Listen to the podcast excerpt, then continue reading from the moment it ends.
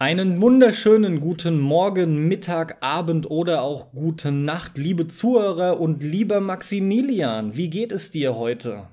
Mir geht es wunderbar. Ich habe richtig Bock, das Jahr 2016 durchzunehmen. Und zwar auf die angenehme Art. Ihr wisst schon, was ich meine. Äh, ich weiß es nicht so genau. Willst du das näher ausführen? ja, ich schicke dir später Bilder und Videos. Aha, okay. Nun gut, ich hoffe, ihr alle hattet ein schönes Jahr 2016. Wir jedenfalls hatten eins, soweit wir das privat schon besprechen konnten. Und auch das Gaming-Jahr, über das wir uns in diesem Podcast jetzt unterhalten werden, 2016, war ziemlich gut, Max, oder? War für uns schon mal so als Vorabfazit echt ein gutes. Wir hatten tolle Spiele. Auf jeden Fall, auf jeden Fall. Ähm, muss ich auch sagen, ich fand's gefühlt saustark das Jahr. Es kamen unglaublich viele gute Spiele, sehr gute Spiele. Wesentlich besser noch als letztes Jahr. Letztes Jahr hatte ich, glaube ich, gemeint, so ein normales Jahr mit Tendenz zu gut. Aber dieses Jahr kamen so krass viele Spiele, sowohl im AAA-Bereich als auch im Indie-Bereich, die äh, super interessant aussehen, die ich gezockt habe, noch zocken will, die von denen, die ich gezockt habe, die mir extrem gut gefallen haben. Ich habe in meiner Top 10, über die wir gleich äh, sprechen werden, extrem viele Spiele, die jetzt in den letzten Monaten, ich sag mal in den letzten 15 bis 20 Monaten rausgekommen sind und das habe ich selten, also auch so viele Top-Titel, top-aktuelle Titel in meiner, in meiner äh, Top 10. Jetzt habe ich viel zu oft Top gesagt, sage ich jetzt eine halbe Stunde nicht mehr in dem Cast. Gut, jetzt hast du gesagt, dieses Jahr, selbstverständlich meinst du letztes Jahr. Dennoch ist es noch mal genau. Wenn die Leute den Cast hören, natürlich. 2016 halt. Richtig. Und das ist genau noch mal mein äh, Schlagwort oder mein, mein Stichpunkt für den Einsatz. Denn dies ist bereits unser zweiter Podcast im Jahr 2017. Der letzte ist ja bereits pünktlich am ersten erschienen. Aber für alle, die unsere Jahresvorschau nämlich noch nicht gehört haben, will ich gerade einfach noch mal erwähnt haben, Normalerweise, auch nach meiner Idee oder Logik, macht man eigentlich erst sauber den Rückblick und dann eröffnet man quasi das neue Jahr mit der Vorschau. Wir haben das aber für uns entschieden, umgekehrt zu machen, aus dem ganz einfachen Grund, weil wir auch privat jedes Jahr unsere Top-Liste besprechen, generell unsere komplette Spieleliste, was haben wir gezockt, was fanden wir gut, scheiße und so weiter. Und uns dann auch immer zusammensetzen. Wir uns da aber nicht spoilern wollten und es sonst anders nicht funktioniert, aufgrund der Tatsache, dass sich Podcasts ja nun mal eben entsprechend früher aufzeichnen lassen, beziehungsweise wir die früher aufzeichnen und das Ganze auch noch bearbeitet, geschnitten etc. werden muss. Dadurch kam das dann ganz einfach zustande. Max, wir haben uns entschieden, unseren Rückblick für das Jahr 2016 auch direkt mit unserer Top 10 zu starten und uns dann im Anschluss daran ein wenig drüber zu unterhalten, was gab es noch für Besonderheiten, ne? Irgendwelche Aufreger oder dergleichen. Alles, was halt noch so anfällt, vor allem natürlich auch dass wir uns noch Zeit nehmen können, über Titel zu reden, die aufgrund der Top 10 keine Erwähnung gefunden haben, die aber dennoch für uns erwähnenswert sind. Der entscheidendste Punkt an der Geschichte ist, das will ich auf jeden Fall nochmal wiederholen, ähm, für die, die vielleicht letztes Jahr unseren Rückblick nicht gehört haben. Wir reden nicht über Spiele oder nur über Spiele, die im Jahr in dem Fall 2016 released wurden oder rausgekommen sind, sondern bei uns gilt die Regel, wenn wir ein Spiel das erste Mal ernsthaft in diesem Jahr angefangen haben, dann kommt es in die Liste von dem entsprechenden Jahr. Das heißt, hier werden nicht nur Spiele von 2016 drin sein, weil klar, die haben wir in diesem Jahr äh, das erste Mal ernsthaft angefangen, sondern es kann auch ein Spiel von 1983 in der Liste sein, wenn wir das eben dieses Jahr äh, das erste Mal ernsthaft angefangen haben. Und dann muss ich zwangsläufig, und das ist das Spannende an dieser Regel, ein Spiel aus dem Jahr 83, aus dem Jahr 95 mit einem Spiel äh, aus dem Jahr 2016 messen und muss gucken, was ist das geilere Spiel. Und das ist ganz spannend an dieser Regel, zumal hätten wir nur Spiele aus 2016 drin, dann wären unsere Listen sehr kurz. Exakt. Das ist wirklich sehr spannend und unterscheidet uns auch ganz klar von den typischen Rückblicken. Gott sei Dank. Gott sei Dank. Und wir machen das ja entsprechend so schon seit Jahren. Da wir jetzt den Podcast haben, wollen wir das aber auch zumindest mal mit einer überschaubaren Anzahl an Titeln auch mit euch allen teilen. Wenn natürlich irgendwen interessiert, was wir zu Titel XY zu sagen haben, der jetzt in dem Fall 2016 erschienen ist, dann könnt ihr das gerne als Kommentar hinterlassen und wir werden entsprechend darauf antworten. Ja, Max, und ich würde sagen, du machst mal den Anfang. Sehr gerne. Lass mich starten. Meine Top 10. Scheiße, jetzt habe ich schon wieder Top gesagt. Ich wollte es eine halbe Stunde nicht mehr sagen. 2016. Max 10 startet mit. Startet mit einem Spiel äh, von 2015 tatsächlich. Zwar Ende 2015 von Bethesda. Und damit ist eigentlich schon klar Fallout 4 Natürlich ist die Rede von Fallout, vom neuesten Ableger der Serie. Damit eröffne ich diesen Rückblick und meine Top-Liste. Fallout 4 warum eigentlich so weit hinten? Das wäre die korrekte Frage, weil wer mich kennt, weiß, äh, ich liebe die Bethesda Rollenspiele. Ich habe da immer sehr viel Spaß mit. Ich verbringe jedes Mal super viel Zeit in diesen Welten und die schaffen es immer, mich zu packen bei den Eiern. Auch Fallout 4 hat mich äh, tatsächlich sehr schnell gepackt. Ich habe mir das äh, bei Steam im Summer Sale geholt und habe es angefangen und das hat nicht lange gedauert und ich war wieder drin. Ich war wieder in äh, dem Wasteland, in, in der Fallout-Welt, war der Lone Ranger, der da rumläuft durch die Welt und auf die einen scheißt, sich mit den anderen verbündet, ähm, sich auflevelt, die Welt erkundet.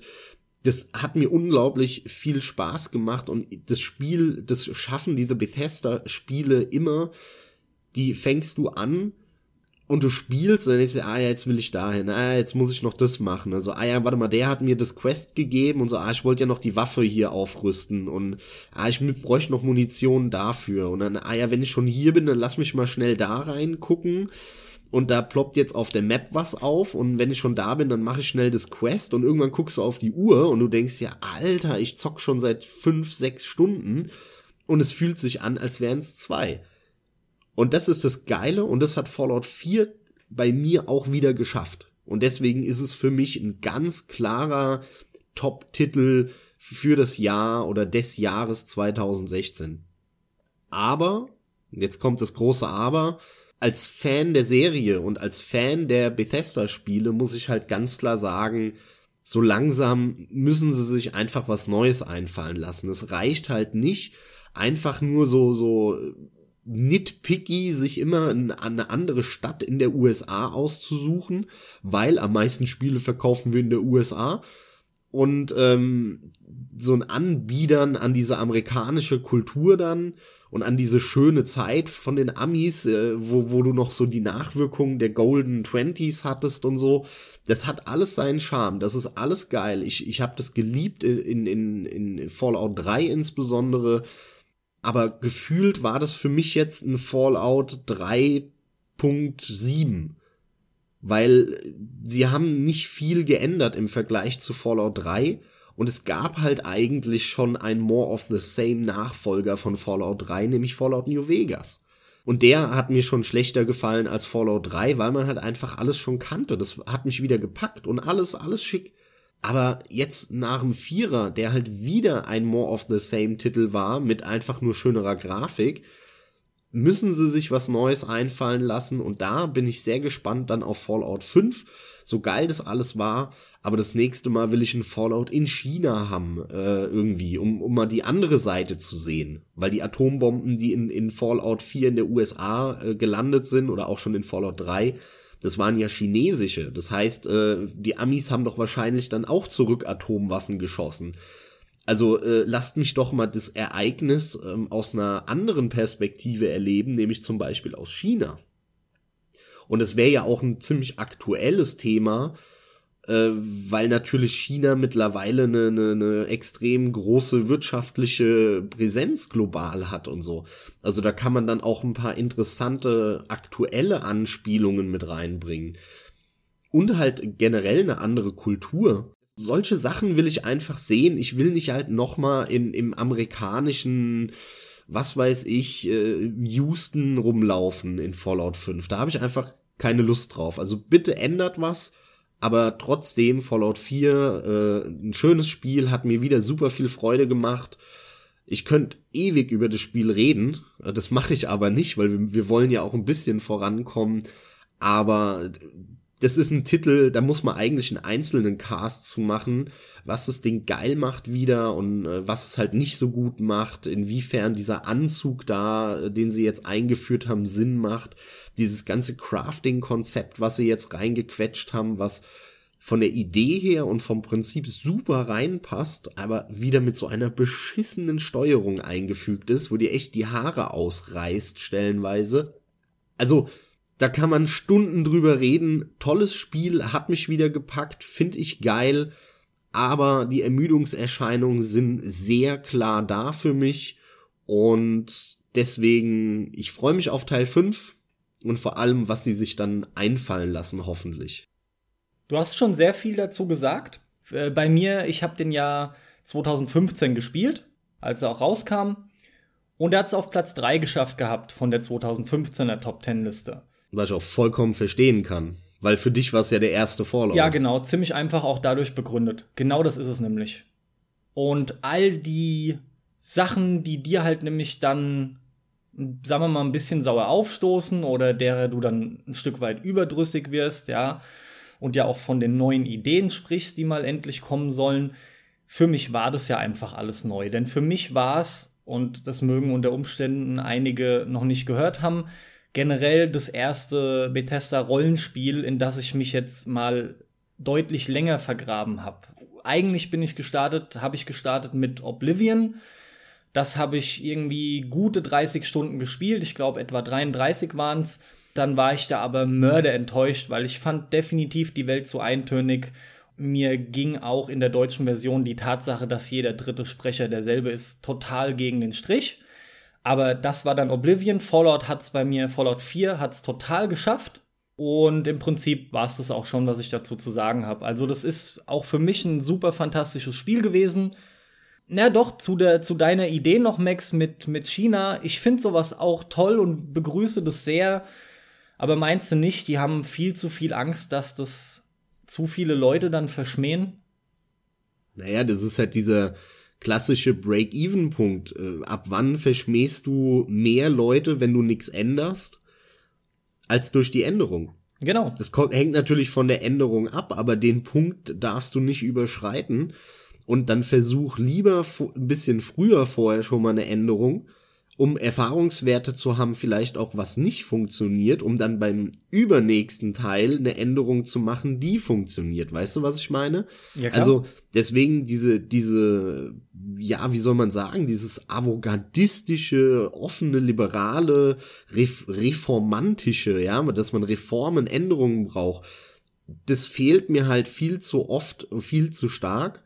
Langfristig ist es aber viel klüger, das zu machen, und Fallout ist echt kurz davor, in diesem, in diesem, in dieses Loch zu fallen der Monotonie, weil es immer wieder dasselbe ist. Da müssen die jetzt höllisch aufpassen. Also ich bin generell der Meinung, dass Bethesda da aufpassen muss, weil ich schon das Gefühl habe, ich will denen jetzt nicht Unrecht tun, aber die machen die letzten Jahre mehr oder weniger immer nur ihre Faustformel und verändern kaum was außer dem Setting. Liege ich damit grundsätzlich richtig? Stelle ich die Frage an den Experten? Nö. also bei Fallout haben sie das Setting noch nie geändert. Und bei äh, Elder Scrolls äh, würde ich sagen, ja, kann man sagen. Das ist aber auch keine Setting-Änderung für mich. Also die, die Setting-Änderung ist doch nicht, äh, früher war der Wald ein bisschen grüner und jetzt ist er ein bisschen brauner. Das ist doch keine Setting-Änderung. Mir geht es darum, dass die grundsätzlich was ändern und eben nicht nur das Setting. Und wenn du jetzt sagst, sie haben ja quasi noch nicht mal das Setting geändert, ist es ja noch schlimmer. Darum geht's ja, das ist ja der Kernpunkt. Ja, ja, natürlich, klar. Da soll mehr passieren, allgemein. Und ich glaube, seit Jahren ausruhen wird dem nicht gerecht. Das ist zu böse ausgedrückt. Aber sie, sie, sie setzen halt ihre, ihre Formel einfach wieder auf neue Gegenden, die es zu erkunden gibt. Und im Prinzip ist es ja tatsächlich dann immer dasselbe, was du spielst. Und sind wir mal ehrlich, auch storymäßig und, und was Nebenquests angeht, das gibt sich doch alles nicht viel.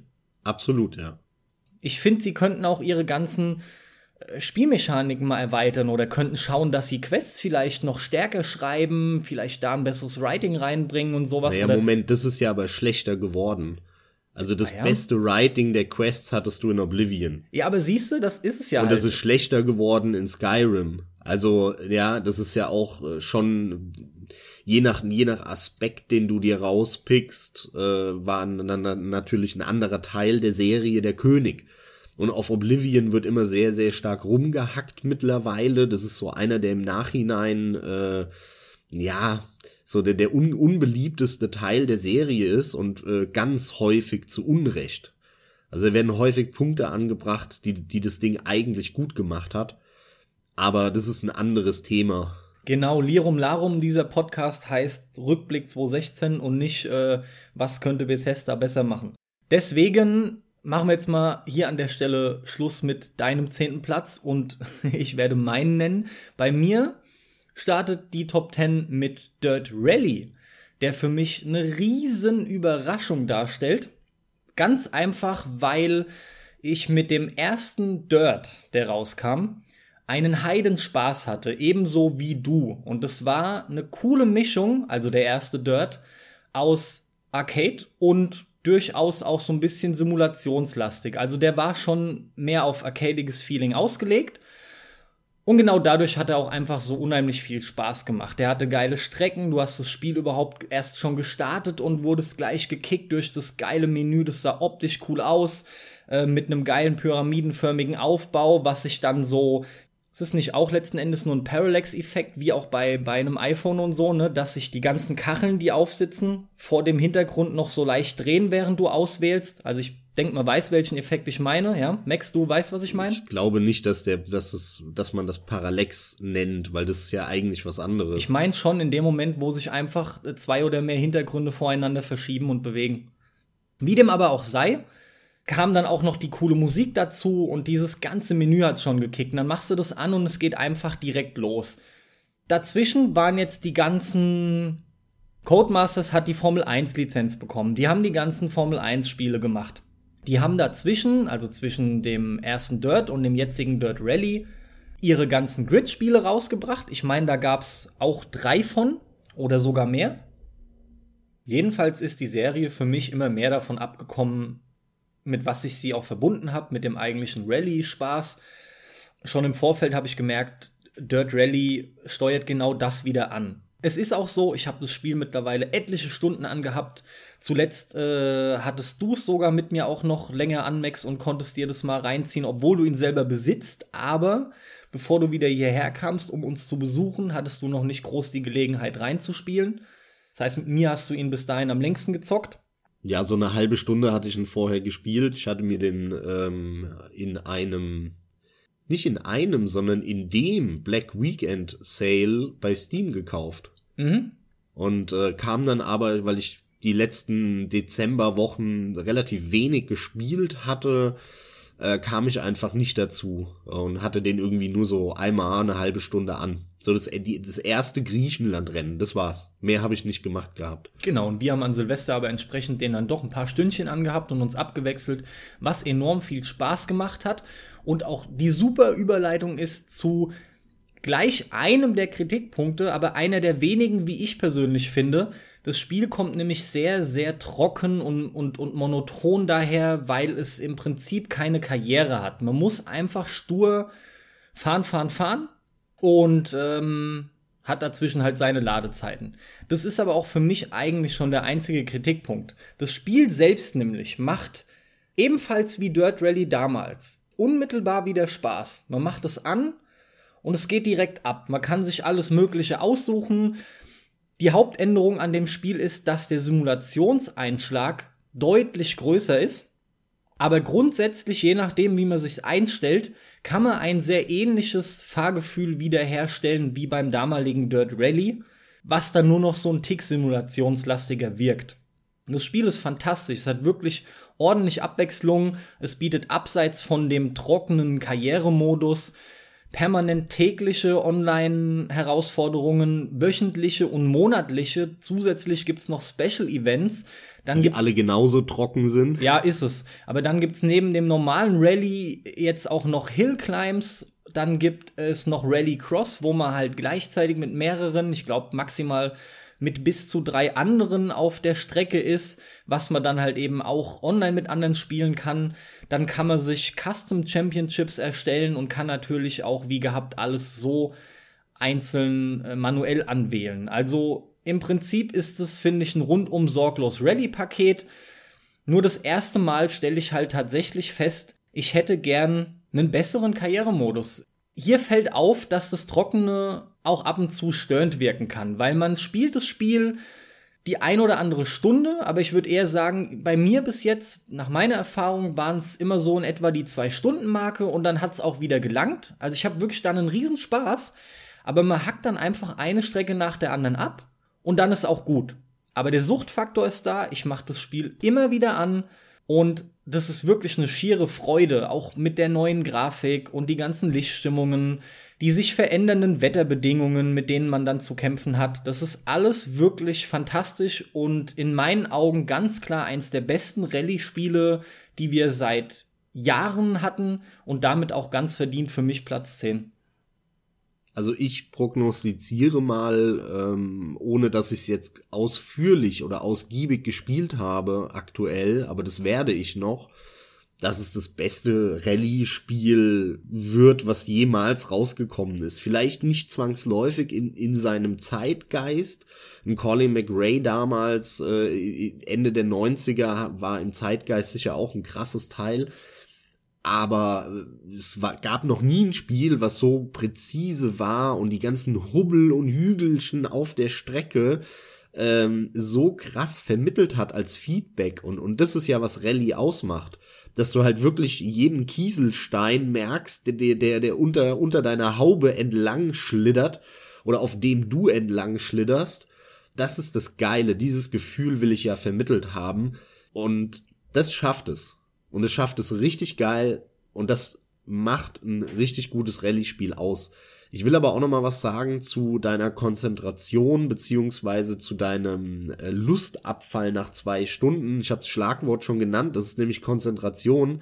Ich glaube, selbst wenn du das Spiel ein bisschen aufpeppen würdest, was hier und da dem Spiel gut tun würde, da stimme ich dir zu, hast du trotzdem halt so eine zwei, drei Stunden Grenzmarke bei solchen Spielen. Das ist anstrengend. Weil, weil die sind einfach ultra anstrengend, weil du musst dich so konzentrieren, wenn, und du hast ja diesen Anreiz, so schnell wie möglich da durchzuhacken. Das erfordert aber eine Konzentration und auch eine Übung am Ende des Tages, dass es super anstrengend ist zu spielen. Und nach zwei Stunden ist einfach dann diese Grenze, wo du merkst, wow, jetzt geht meine Konzentration weg, jetzt rutsche ich da unnötig äh, zwei, dreimal durch die Kurve und verliere Punkte und Zeit.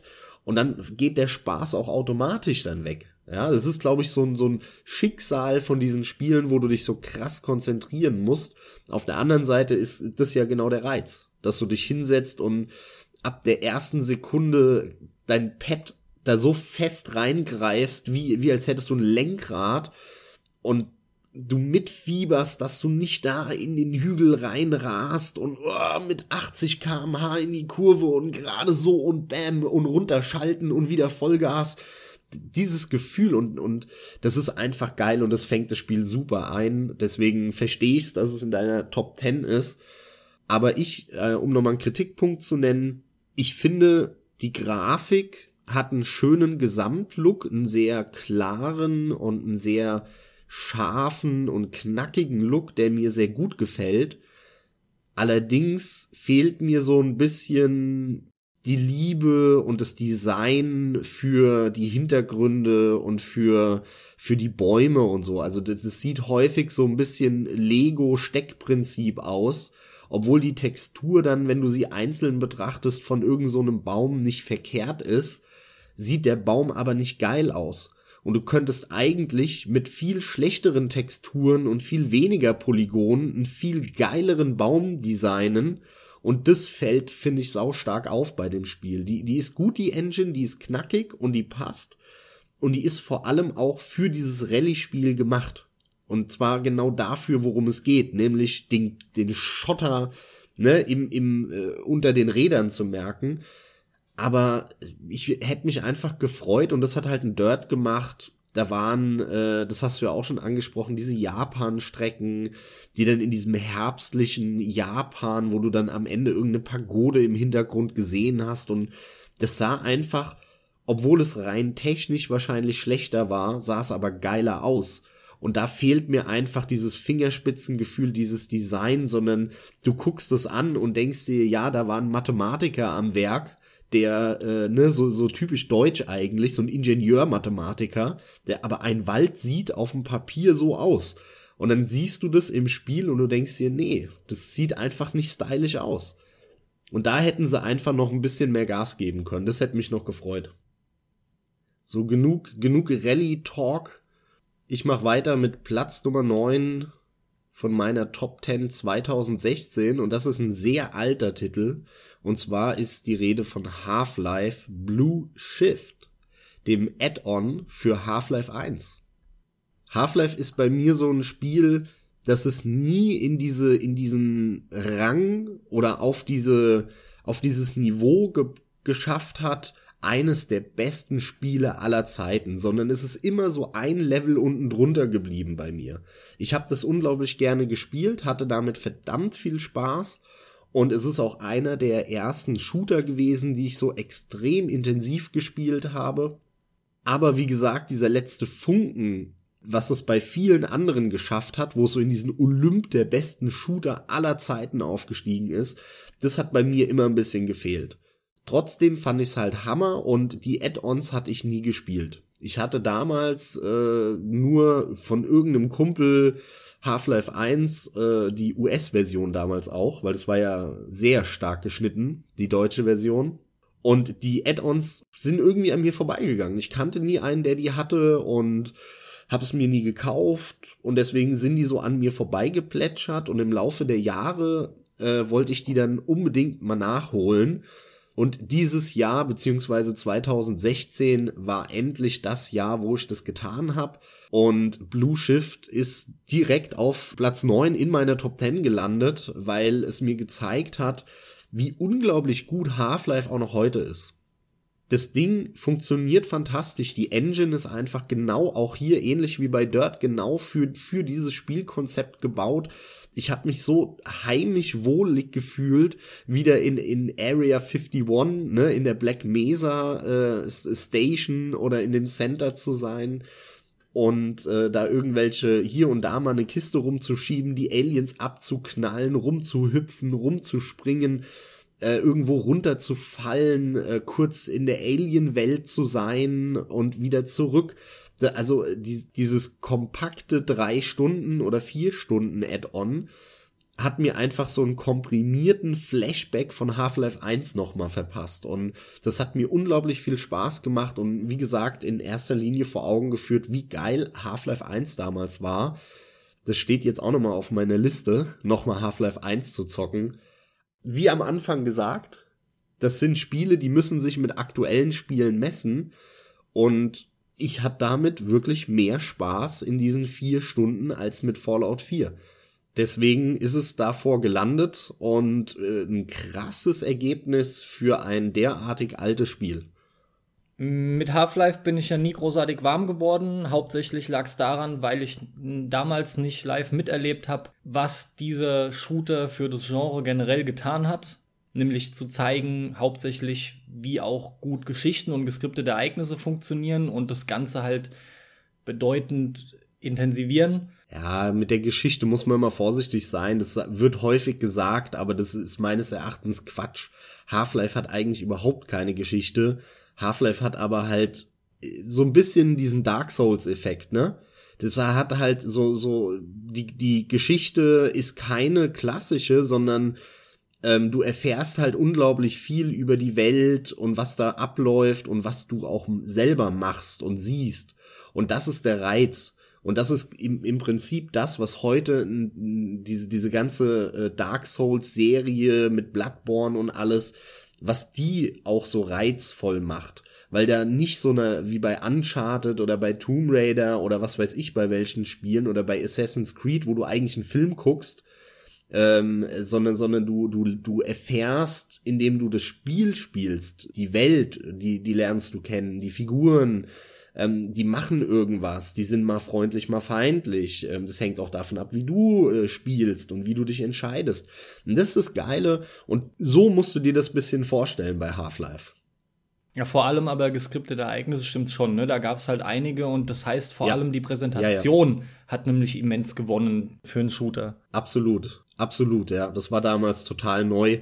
Ich glaube, da sind so Szenen, wo sich jeder immer wieder äh, mit Freude dran erinnert, äh, wenn du in Half-Life 1 ähm, äh, in diesen einen Raum reinkommst und du siehst diese beiden Professoren flüchten in, in äh, so einen Lüftungsschacht und der eine zieht den anderen noch so hoch da rein und dann verschwinden die beiden und du läufst dahin und in dem Moment hörst du nur innen drin irgendwie so und dann kommen irgendwelche Fleischbrocken und Blut raus das sind solche Ereignisse, die waren damals krass, die waren total neu, das kanntest du nicht in Shootern und das hat jeden total geflecht und die sind heute cool, die haben die Zeit echt gut über, überlebt. Ähm, klar, Texturen scheiße, Polygonen scheiße, da sind wir technisch viel weiter, aber ganz ehrlich, was geskriptete Ereignisse angeht, sind wir noch hat nicht sich weiter. jetzt in den 20 Jahren nicht so viel getan. Ja, ja, ich hab's ja gesehen. Ich hab's ja im Video gesehen. Das stimmt tatsächlich. Das wirkt absolut noch gut. Ja, und ansonsten bleibt mir dazu wirklich nur noch zu sagen, ich habe halt, warum auch immer jetzt letzten Endes, einfach nicht so den Reiz, den zu spielen, obwohl ich ja durchaus raushöre, es würde sich wahrscheinlich noch mal lohnen. Wer weiß, vielleicht irgendwann. Für jetzt soll es aber sein, denn ich werde meinen Platz 9 nennen und der kommt aus dem Jahr 2014 und es ist Sherlock Holmes Crimes and Punishments. Crimes and Punishments hast du 2015 gespielt? Ganz genau, da haben wir schon recht ausführlich drüber gesprochen gehabt, ja. Und der hat's bei dir tatsächlich auf Platz 2 geschafft, ne? Vor Yakuza noch. Ganz genau. Vor Bloodborne, vor Yakuza habe ich lange überlegt, ob er vor meine beiden Top-Serien sozusagen kommt. Aber ja, ich hatte damit mehr Spaß. Nur Her Story war für mich die Riesenüberraschung letztes Jahr. Deswegen hat er sich so dazwischen eingependelt. Aber das Ding hat mich total gepackt. Das hat so viel richtig gemacht, obwohl ich die beschissene PS3-Version gespielt habe damals und nicht die PC-Version. Aber ich kann es voll verstehen. Also für mich war das dann eine ganz klare Ansage, den Titel auch unbedingt spielen zu müssen, zumal ich an Sherlock Holmes auch äh, ja so ein generelles Grundinteresse habe. Ja, bin jetzt kein riesen Sherlock Holmes Fan, aber Detektivkram geht eigentlich schon immer. Du sagtest es gerade, du hast die PS3-Version gespielt. Genau die habe ich dann auch endlich angeschmissen, wenn halt auch einige Zeit später. Denn wir beide haben davon profitiert, dass der Titel im Plus verfügbar war, im PlayStation Plus ja, das Spiel läuft stellenweise echt mies, was die Frames angeht, aber nie unspielbar und es ist relativ selten, dass es wirklich so enorm wird. Also, dass die Frames wirklich hart droppen. Das ist nicht so oft gravierend. Er sieht dafür immerhin auch sehr gut aus für ein PlayStation 3 Spiel, was wirklich durchaus sehr nett ist und letzten Endes ist es ja ein gemächliches Spiel. Es ist Detektivarbeit zu leisten, man erkundet alles Mögliche an Orten, wahlweise in Third Person oder First Person. Und das allerbeste Feature an dem Spiel, abseits von der Tatsache, dass man sechs coole Einzelfälle bekommt, die alle in sich abgeschlossen sind und unterschiedlicher tatsächlich kaum sein könnten, das ist fantastisch.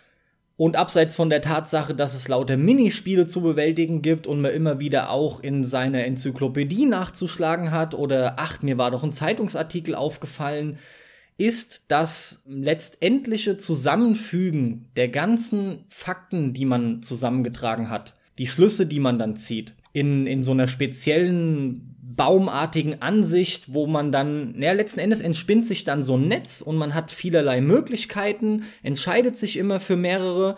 Und ein dann, Entscheidungsbaum ist der korrekte Begriff. Danke, genau. Und dann kann man entsprechend für sich sagen, genau das, das ist es, was ich will oder eben nicht. Und man versucht, andere Fakten zusammenzusetzen, um zu einem anderen Schluss zu kommen. Das ist der Punkt, der das Spiel letzten Endes dann so fantastisch macht es ist auch immer sehr befriedigend, weil das Spiel einen auch nicht bestraft, wenn man, sagen wir mal, den falschen Schluss zieht, weil es in meinen Augen nicht wirklich in dem Sinne einen falschen Schluss zu ziehen gibt. Es gibt halt einen, der ist quasi der ideelle. Das kriegt man auch vom Spielern angezeigt, weil das Ergebnis dann grün wird. Aber wenn man halt der Meinung ist, nee, ich habe mich jetzt hier und da so entschieden, ist das auch vollkommen legitim und absolut okay. Das ist ein unheimlich schönes, exploratives Spiel.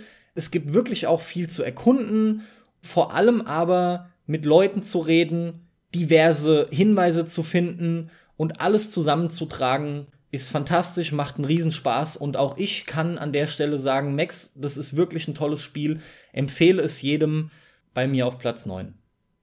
Und für viele vor allem ein Hidden Gem, weil die meisten haben davon gar nichts mitbekommen. Ich meine, selbst wir, die extrem viel mitbekommen, was in dieser Branche abgeht und sau viele Spiele so mitbekommen, die released werden, weil wir da uns täglich eigentlich mit befassen. Selbst wir hätten das nie gezockt, wenn das jetzt nicht zufällig im Plus gewesen wäre. Dann wäre das wahrscheinlich auch an uns beiden vollkommen vorbeigegangen. Eigentlich auch wieder schade, weil ich hätte denen gerne Geld gegeben für das Spiel Jetzt im Nachhinein, gut, profitieren sie halt von der Zukunft. Devil's Daughter, den werde ich mir auch holen, den du ja mittlerweile dir schon gekauft hast. Ich habe den Vorgänger mir geholt und deswegen, äh, ich bin echt froh, das entdeckt zu haben für mich und äh, bin sehr gespannt auf Devil's Daughter. Das wird wahrscheinlich, hoffentlich dann in meiner Jahresrückblickliste für 2017 drin sein. Ich habe da natürlich dann direkt zugeschlagen, zumal der sogar jetzt für 15 Euro auf der PS4 zu haben war. Und das ist ein Bombenpreis.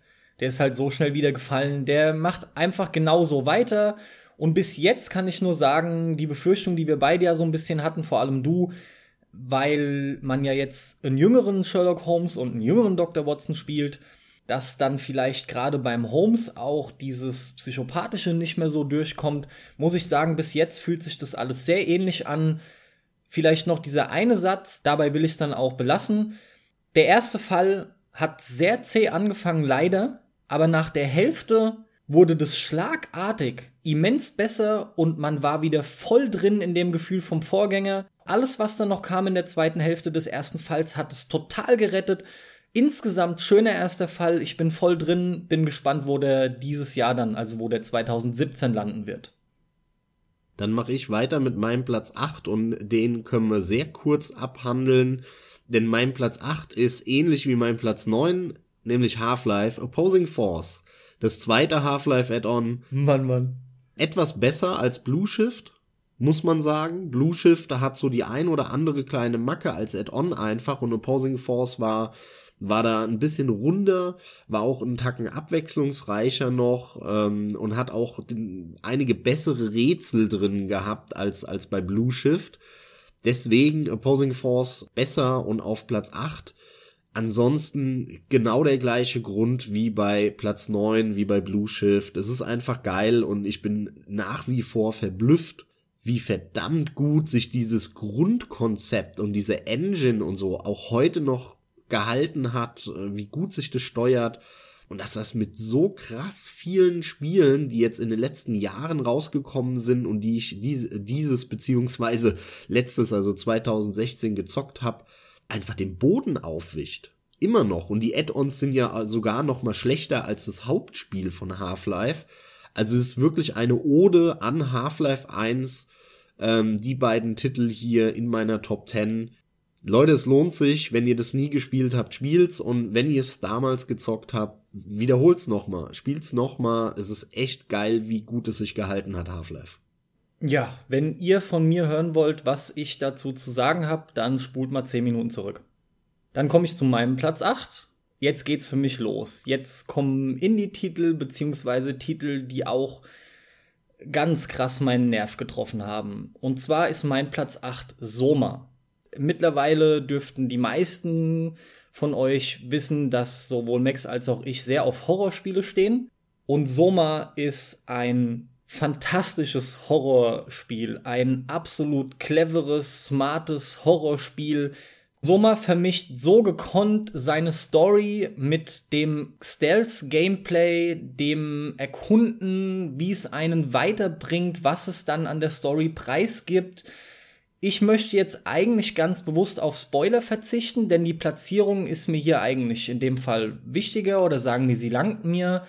Es ist ein Titel, der es auf jeden Fall locker in meine Top 10 schafft, geschafft hat. Max, was geht dir spontan alles durch den Kopf, wenn du Soma hörst, abseits von dem von mir genannten? Das erste, was mir bei Soma in den Kopf kommt, ist sauintelligente Geschichte.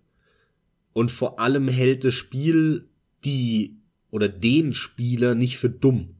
Und das ist richtig geil bei Soma, weil die meisten Spiele halten den Spieler für dumm, erklären dem jeden Scheiß zehnmal, wie halt irgendwelche AAA Hollywood äh, Blockbuster Filme. Ne, wo dann irgendeiner in die Kamera guckt und sagt, hast du das jetzt verstanden, Zuschauer? Das ist der Böse. Erkennt man auch an dem roten Lichtschwert übrigens und den schwarzen Klamotten. So, weißt du, das ist halt so, entweder machst du es klischeehaft und dann wieder lustig, weil es eigentlich so Klischee ist, weil es eine Parodie von, von dem ist, oder ist es halt einfach nur nervig und du fühlst dich beleidigt. Und Soma macht genau das Gegenteil. Soma nimmt dir quasi deine Gedanken vorweg und sagt, ja, ja, ja, hast du gedacht, ne? Ja, kennst du nämlich von dem anderen Rotz, dass es so abläuft. Aber hier nicht, mein Freund, so nach dem Motto. Und das macht das Spiel fantastisch, wie das auch mit deiner Erwartung spielt und ähm, du so viele Dinge, die du gewohnt bist, wie wie Stories ablaufen, ja, so mal dich äh, bezüglich solcher Dinge überrascht. Und das ist das Spannende an dem Spiel. Und trotzdem erzählt es aber eine super Geschichte, es ist ein tolles Horrorspiel. Und diese einzelnen Versatzstücke, von denen du gesprochen hast, aus denen das Spiel besteht, nämlich diesen Weglauf, Stealth, Schleichelementen, dem Walking Simulator, wo du irgendwelche Tagebücher lesen kannst und Bilder angucken kannst von äh, Leuten, die da mal gearbeitet haben oder noch arbeiten quasi in dieser Unterwasserstation. Die Adventure-Versatzstücke, wo du irgendwelche Rätsel lösen musst und irgendwelche Hebel drehen musst. Für sich genommen sind die alle auch irgendwie cool. Also es gab kein einziges Mal eine Schleichpassage, die mir auf den Sack ging sondern äh, ich fand die alle nett. Ja, man hätte das eine oder andere vielleicht noch besser machen können, aber es ist ein Unterschied, ob mir halt was negativ aufstößt oder ob ich mir denke, geil, aber hätte noch geiler sein können oder so. Und ähm, so war es bei Soma. Diese ganzen Elemente haben super ineinander gegriffen, wie du es auch schon gesagt hast, und für sich genommen waren die aber auch sauber und ordentlich und konsequent umgesetzt und das halt mit einer intelligenten Geschichte, die dir auf eine geile Art präsentiert wird, erzählt wird, dich für intelligent hält und das Spiel weiß, dass du mitdenkst. Und das ist halt das Geile und es gibt so viele Spiele und, und vor allem Filme, wo ich mich einfach nur beleidigt fühle, was mein äh, äh Verstand angeht. Und das schätze ich so sehr an Soma. Das sind meine Gedanken, wenn es darum geht. Und ey, wenn ihr auf Horrorspiele steht, kauft das Spiel, gebt den Entwicklern Geld für dieses fantastische Spiel auf jeden Fall und, und zockt es. Man muss halt was mit Walking Simulator und ähm, Horror und Adventure zu, äh, ja anfangen können, weil es ist eine Mischung aus genau diesen Elementen. Auch vielleicht für ein paar Leute eine, eine, einen kleinen Hoffnungsschimmer, das ist die richtige Formulierung. Denn ich bin jemand, ich mag den Entwickler eigentlich gar nicht so unbedingt. Die haben ja vorher äh, Amnesia 1 gemacht und vor allem dann auch diese ganzen Penumbra-Spiele. Und mit denen konnte ich tatsächlich relativ wenig anfangen. Selbst mit Amnesia, das habe ich nie durchgespielt, habe ich immer irgendwann in der Mitte, ich habe es zweimal angefangen, in der Mitte aufgehört. Irgendwas hat da nicht funktioniert und, und fand ich nicht so cool. Und deswegen habe ich Soma erstmal relativ lange links liegen lassen, weil ich mir gedacht habe, okay, das ist von dem gleichen Entwickler, naja. Und äh, ich habe es aber auch dieses Jahr gespielt und äh, fand es wirklich fantastisch. Also insofern, äh, wenn ihr da vielleicht ähnlich tickt und euch Penumbra auch nicht gefallen hat, lasst euch nicht abschrecken. Ja, und wie gesagt, ich will das spoilerfrei halten.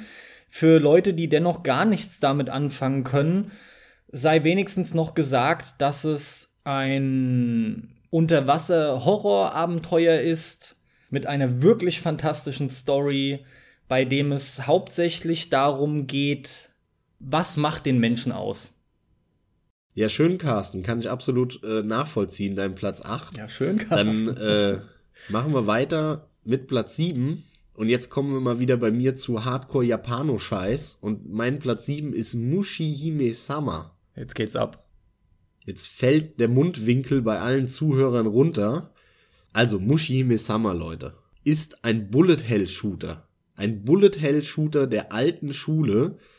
Ähm, letztes Jahr hatte ich Crimson Glover drin, als, als einen meiner Top-Spiele äh, letztes Jahr. Auch ein Bullet Hell Shooter. Und Mushihime Sama ist ein Spiel von Cave. Und das ist ein Entwickler, den man vielleicht schon öfter mal gehört hat, der bekannt ist für in erster Linie Arcade-Automatenspiele, aber halt auch für die Umsetzungen für Heimkonsolen, so auf der PlayStation 1, 2 Zeit, da haben die viel rausgebracht.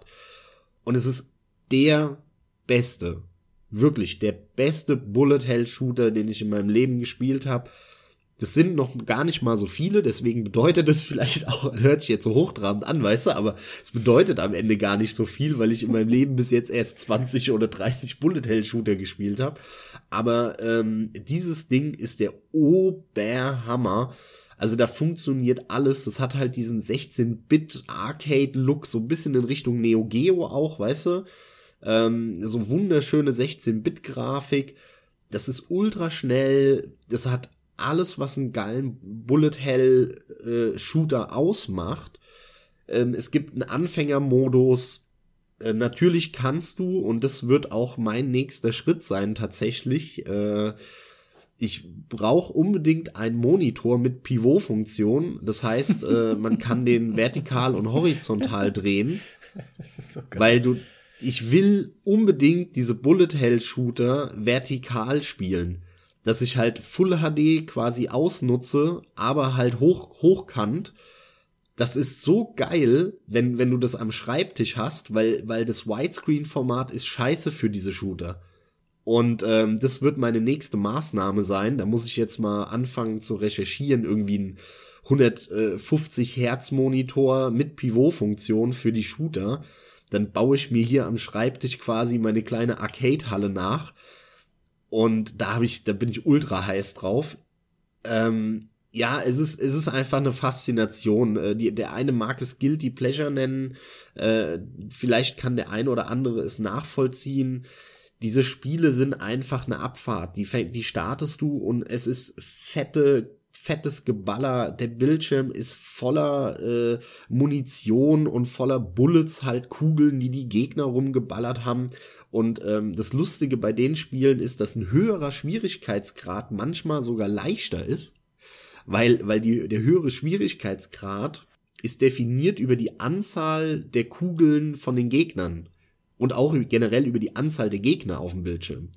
Das bedeutet aber, wenn da weniger Kugeln sind, siehst du schlechter diese Trasse, diesen Weg, wo, wo du langfliegen musst, damit du keine Kugeln äh, abbekommst. Je mehr Kugeln auf dem Bildschirm sind von den Gegnern, desto besser siehst du diesen Weg, wo du dich lang manövrieren musst, damit du äh, keine Kugel abbekommst. Das ist ein lustiger Effekt, der mir bei dem Spiel krass aufgefallen ist. Ansonsten, ey, es ist einfach ich liebe dieses Gefühl. Ja, du startest das, die Mucke geht los, äh, fettes 16-Bit-Gedudel, typisch quietschig japanisch. Und es gibt ohne Ende Fratzengebratze, ja, tausende Kugeln, die da rumdüsen, äh, schnelle Techno-Mucke, riesen Laserstrahlen und der Bildschirm ist voller Kugeln, nicht nur von den Gegnern, sondern auch von dir und du manövrierst dich da lang und dann gibt's Level, die halt äh, einfach nur eine lange Fahrt sind. Es gibt Level, wo du äh, wie so wie so ein Koloss quasi äh, beschießt, das ganze Level lang. Das gibt's ja auch schon öfter in so Shootern, nicht nur in Bullet Hell Shootern. Ey, wirklich jeder, der Interesse an Bullet Hell hat, guckt euch Mushi Himesama an fantastisches Ding. Da gibt's mehrere Teile auch von, gibt's auch mittlerweile Futari, also Teil 2 muss man spielen. Ich kann das nur jedem empfehlen. Leute, hebt dieses Genre wieder mal aus der Traufe. Das sollen, die, die Leute sollen, sollen heiß auf dieses Genre werden. Ich will wieder mehr solcher Spiele. Und weniger so Tomb Raider Kack. Assassin's Creed Kack. ja, okay. Äh, mir ist gerade noch aufgefallen, ich glaube, ich habe fälschlicherweise gesagt, Soma ist von 2016. Ich habe den nur 2016 in einem Sale geholt. Der kam, der kam in, ähm, Ende September 2015. Ich müsste irgendwann, glaube ich, einfach mal einen in die Hand nehmen oder von dir in die Hand gedrückt bekommen, während du gerade spielst, am besten noch. Hier, nimm mal das, nimm mal das Pad in die Hand, spiel mal kurz und dann ist man wahrscheinlich ziemlich schnell auch davon gefesselt, ja. Das kann Total, ich mir bei mir gut vorstellen. Das Prinzip ist ja simpel. Ich habe halt einfach bis jetzt mir da keins geholt in der Richtung, ja. Es ist schon lange her. Damals waren sie überwiegend, die ich gespielt habe, von, von links nach rechts und ich müsste mir halt vor allem mal Bullet Hell dann, also gezielter Bullet Hell anschauen. Was aber diesmal auf jeden Fall aus dem Jahr 2016 ist, ist Inside von Playdead, auch ein Indie-Studio, die davor bereits das sehr, sehr interessante und gute Limbo gemacht haben. Die Spiele von Playdead bis jetzt, diese beiden, zeichnet vor allem eins aus, nämlich eine extrem düstere und bedrückende Atmosphäre, die aber auch von Anfang an gleichzeitig einen vor die Frage stellt, was geht hier ab? Man will wirklich sofort wissen, was passiert hier, warum passiert das alles, was hat's hier mit dem Ganzen auf sich, wo, wo bin ich überhaupt? Was, was ist letzten Endes mein Ziel? Also, man wird reingeschmissen ins Spiel und sofort rotiert dein Kopf. Es ist ein Jump'n'Run, es ist ein sehr rätsellastiges Jump'n'Run. Im Prinzip hast du deine Richtungstasten und zwei Knöpfe. Nicht nur im Prinzip, das hast du. Genau, nicht nur im Prinzip, sondern das war's. Du kannst laufen, springen und ziehen bzw. drücken. Und was die Entwickler mit diesen simplen Eingabemöglichkeiten, nämlich im Prinzip mit einem alten NES-Pad, an Emotionen wecken können, an Gameplay auf diesen Bildschirm zaubern, ist eine wahre Freude für alle Leute wie dich, Max, und mich und bestimmt auch ihr, die ihr jetzt zuhört, was Videospiele sein können, in meinen Augen auch viel mehr sein sollen. Und vor allem zeigt es mir wieder eindrucksvoll, warum ich dieses Medium so sehr liebe. Ja, das ist Videospielkunst, was die da machen ähm, hohe Kunst, weil ähm, durch diese simple Eingabe, ähm, die so krass variieren, das Feedback stimmt, die Steuerung funktioniert, geile Rätseldesign, die auch abwechslungsreich sind, ähm, wo mal irgendwas unter Wasser ist, mal in der Luft, mal normal, mal was weiß ich was. Ähm, das, also die lassen sich da so viel einfallen, das einfach in diesem coolen Setting, in diesem Area 51 Kommunismus, eiserner Vorhang Setting, Überwachungsstaat, irgendwas, ne? Äh, Forschungsexperimente. Also das ist einfach auch sowas, was ganz viele Fragen aufwirft und natürlich lange nicht alle Fragen beantwortet, selbst wenn man es durchgespielt hat. Da soll natürlich viel im Kopf dann noch ablaufen, aber auch ein fantastisches Ende. Ähm, womit man überhaupt nicht rechnet, was da passiert. Die letzte, ja, so halbe Stunde, denke ich mal, ne, ist es ungefähr. Ja. Die ist einfach richtig geil die, die macht unglaublich Laune auf einmal. Vorher ist es so deprimierend und, und alles und auf einmal passiert etwas. Und obwohl das jetzt gar nicht mal ist jetzt nicht so, als würde die Sonne in dem Spiel aufgehen plötzlich so, ne, nach also äh, äh, symbolisch gesprochen, sondern sondern es passiert was und es macht trotzdem unglaublich viel Spaß und auf parallel dazu bist du unglaublich interessiert, was was geht denn jetzt ab? Hä? Und das gepaart mit diesen tollen Rätseln und ein fantastisches Spiel. Die haben es einfach wieder geschafft. Die haben halt schon bei Limbo einfach ein, ein Bombenspiel abgeliefert, was genau von den gleichen Dingen profitiert. Limbo hat halt nur hinten raus die Luft verloren. Da ist so die, die Luft rausgegangen, weil dann bist du halt doch wieder nur in irgendwelchen quadratischen Räumen gewesen, wo du irgendwelche Schalterrätsel lösen musst. Und da haben sie bei Inside eben insbesondere durch, durch das Ende und alles, was damit zusammenhängt, so die letzte halbe Stunde, Stunde, da haben sie den Bogen bekommen. Dass du eben nicht in dieses stupide Rätselloch fällst, wo ein Limbo dann äh, in Stunde zwei, drei reingefallen ist. Und deswegen würde ich auch sagen, ist Inside noch, noch besser als Limbo. Und Limbo war schon ein fantastisches Spiel das sind auch so Spiele, mit denen kriegt man Leute, die unter Umständen gar nicht so die Zocker sind. Weil die sind simpel zu steuern und das, was die vermitteln, vermitteln die nicht über, durch hyperkomplizierte Spielmechaniken oder durch komplexe Geschichten oder so, sondern es ist alles sehr intuitiv, auf eine gewisse Art und Weise banal, aber das so gekonnt umzusetzen, unfassbar schwer. Und äh, deswegen sind es einfach so Spiele, die kann man auch mal die Freundin zocken lassen oder oder den Vater oder die Mutter oder sowas, die mal wissen wollen, wie das so ist mit diesen Spielen. Ähm, das ist so ein Spiel für jedermann, weißt du, so ein bisschen Heavy Rain Style oder so, was auch so so Leute einfach zu Spielen bringen kann, die eigentlich gar nicht so die Zocker sind. Und das schätze ich auch sehr an diesem Limbo- und Inside-Spielen. Das stimmt, das ist auch wirklich ein schöner Punkt, den du da gerade rausstellst. Ich würde aber trotzdem ein wenig dazwischen hauen. Ich finde einige Rätsel, einigen Rätseln merkt man eindeutig an, dass du da als erfahrener Spieler nicht nur einen riesen Vorteil hast. Ich wäre mir gar nicht so sicher, ob andere da nicht dran verzweifeln. Also, also komplett Neuanfänger oder Leute, die so gut wie nie spielen. Ja. Sei es drum, irgendwelche Timing-Geschichten, was du einfach nicht gleich raffst, ja. Ja, jeder fängt halt mal an. Ich habe auch irgendwann das erste Mal einen Shooter gespielt und da konnte ich auch vieles nicht, ne? Klar. Das ist schon Natürlich klar. profitierst du immer davon, wenn, wenn du solche Schieberätsel schon 8000 Mal in 1000 vor allem beschissenen Spielen gemacht hast.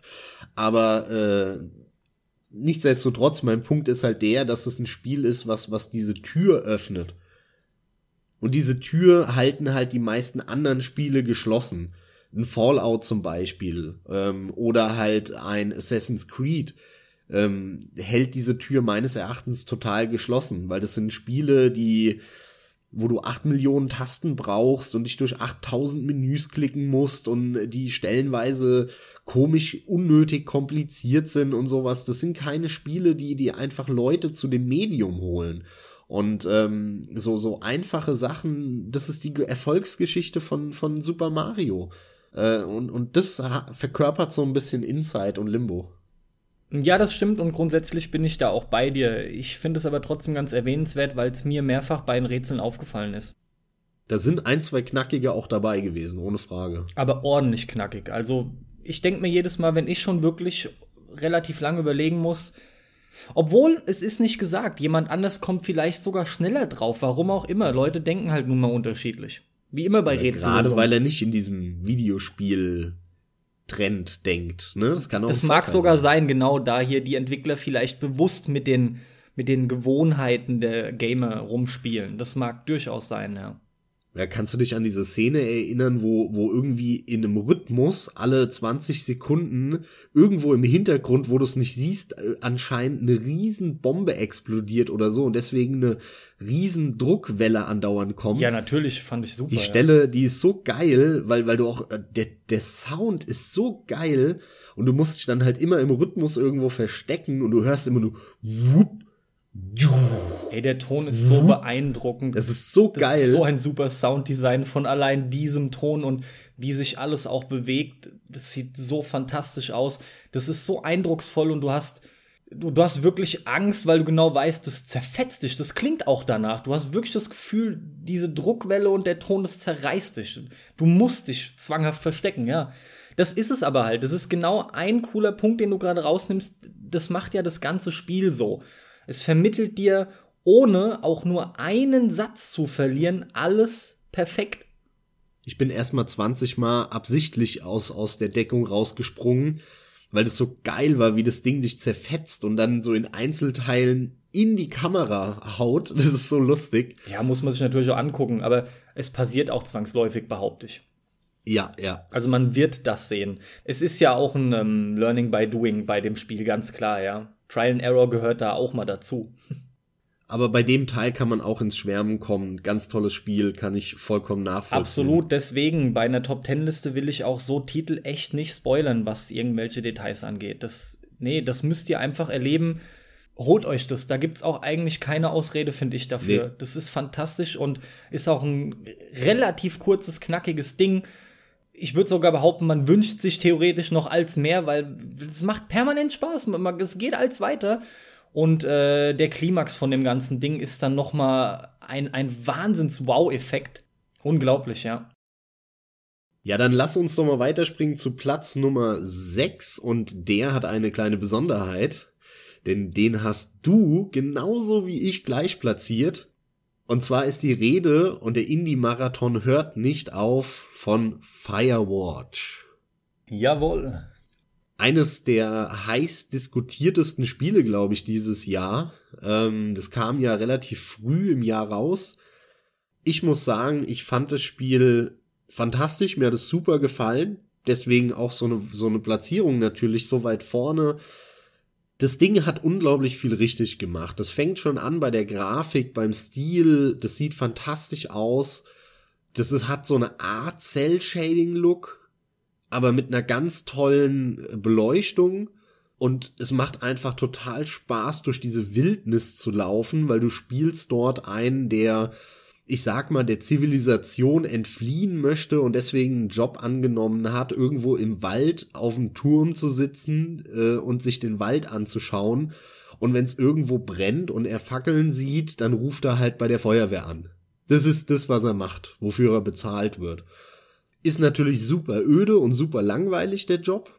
Aber natürlich passieren da mysteriöse Dinge und so weiter und man hat Kontakt zu seiner Chefin die auf einem anderen Turm sitzt, den man auch von ganz weit weg auf dem Berg sieht, was so ein bisschen der, der Bezugspunkt und Angelpunkt ist. Ähm, und da ein, ein, ja, entwickelt sich dann im Laufe der Zeit auch eine unglaublich spannende Beziehung zwischen den beiden, weil die permanent labern über Walkie-Talkie.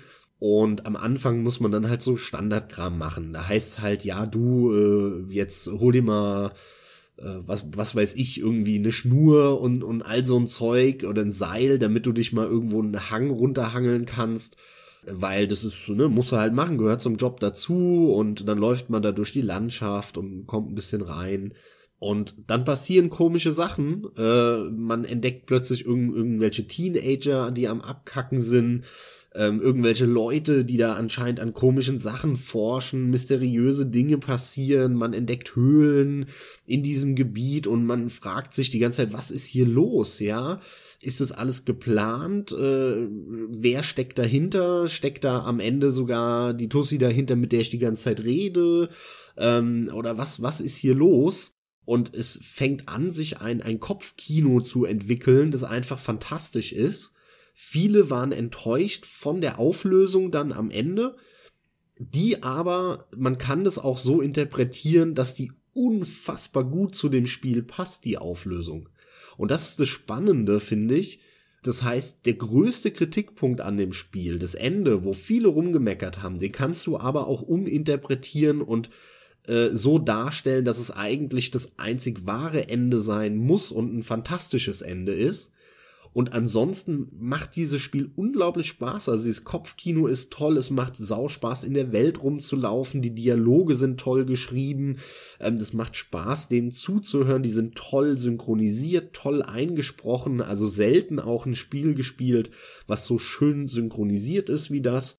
Und für so ein kleines, feines Indie-Spiel ähm, muss ich sagen, hat das Ding mich echt sehr positiv überrascht und ich kann den äh, doch auch, ja, man kann sagen, einigen oder vermehrten negativen Stimmen, die das so ein bisschen, ja, das ist so Indie-schick, äh, der völlig überbewertet ist, ähm, den, den, diesen Stimmen kann ich überhaupt nicht zuordnen. Also mich hat das total gepackt. Es war ein geiler Urlaub, sage ich mal, ne, so in diesem Wald, äh, äh, wo mysteriöse Dinge passieren und ich fand das super geil. Mir hat es super Spaß gemacht. Äh, mein oder unser Platz 6. Unser Platz 6, ja. Und viel kann ich gar nicht mehr hinzufügen, meine ich. Vielleicht kommt da jetzt noch einiges mehr bei rum, während ich rede. Du hast es sehr schön alles beschrieben. Also auch von meiner Seite nochmal so das Wichtigste. Es hat wirklich eine Wahnsinnsatmosphäre bereits durch die Grafik. Die Beleuchtung, möchte ich behaupten, verleiht dem Ganzen schon wieder so einen hauchrealistischen Look. Das ist unglaublich schön und toll. Auch mein größter Kritikpunkt hängt mit dem Ende zusammen, wenngleich ich dir nicht Unrecht gebe, Max. Wir hatten darüber schon gesprochen. Man kann es uminterpretieren und es funktioniert sehr gut und auch genau aus dem Grund bin ich von dem Ende nicht wirklich enttäuscht, aber ich empfehle jedem, der Interesse an dem Spiel hat, sich den, ich glaube, es war der E3 2015 Trailer anzuschauen von dem Spiel. Der ist fantastisch und der wirft auch nämlich schon zum Beispiel, deswegen nehme ich jetzt auch, denke ich, nicht wirklich was vorweg, wenn ich kurz eine Stelle aus dem Trailer erwähne. Man kraxelt halt Kilometer weit weg von seinem Turm rum, um eine Stromleitung reparieren zu wollen, die durchgeschnippelt wurde. Permanent ist man ja im Funkkontakt mit seiner Chefin und irgendwie kommt es halt einfach dann zu, zu so einem, ja, wie du bist nicht in deinem Turm, ich dachte, du wärst da, ich sehe da doch einen rumstehen. Und das kam auch in dem Trailer schon so fantastisch rüber. Ist auch im Spiel eine gute Stelle, aber mein Kritikpunkt ist der, dass ich mir von solchen Momenten noch viel mehr erhofft hatte. Diese Momente, das sind diese geilen Spannungsmomente und in dem Moment kommt auch Action rein und während man dann halt wieder zurück zum Turm, man hofft, man kriegt den noch, ne? Man kann sich das ja alles gut vorstellen, denke ich, wenn man das, wenn ich das jetzt beschreibe. Und, und davon gab es für meinen Geschmack zu wenig, aber das ist wirklich hier kritisieren auf einem auf einem hohen Niveau oder meckern auf einem hohen Niveau. Denn nicht ohne Grund ist ja auch bei mir das Spiel auf Platz 6. Und auch ich finde das wirklich absolut gelungen, von vorne bis hinten. Das ist nur mein eigener Wunsch oft nach, gebt mir doch, ich möchte fast sagen, schon nur so, so Wow-Momente. Aber das wäre halt eigentlich auch übertrieben. Man muss ja auch immer ein bisschen Vorarbeit leisten, um so einen Spannungsbogen halt eben nach oben zu bringen, den dann entsprechend zum Höhepunkt zu führen und dann muss man auch wieder ein bisschen abbauen, ja, um den nächsten einleiten zu können. Das ist ziemlich normal und wird ja auch immer wieder so gemacht, kriegt aber nicht jeder gut hin. Firewatch hat es dennoch immer wieder gekonnt geschafft. Von daher auch bei mir auf Platz 6 tolles Spiel. Ja, ich glaube, die, die Warnung ist so ein bisschen an die Leute, die nicht gut damit umgehen können oder es gar nicht mögen, wenn ein Spiel etwas trockener ist.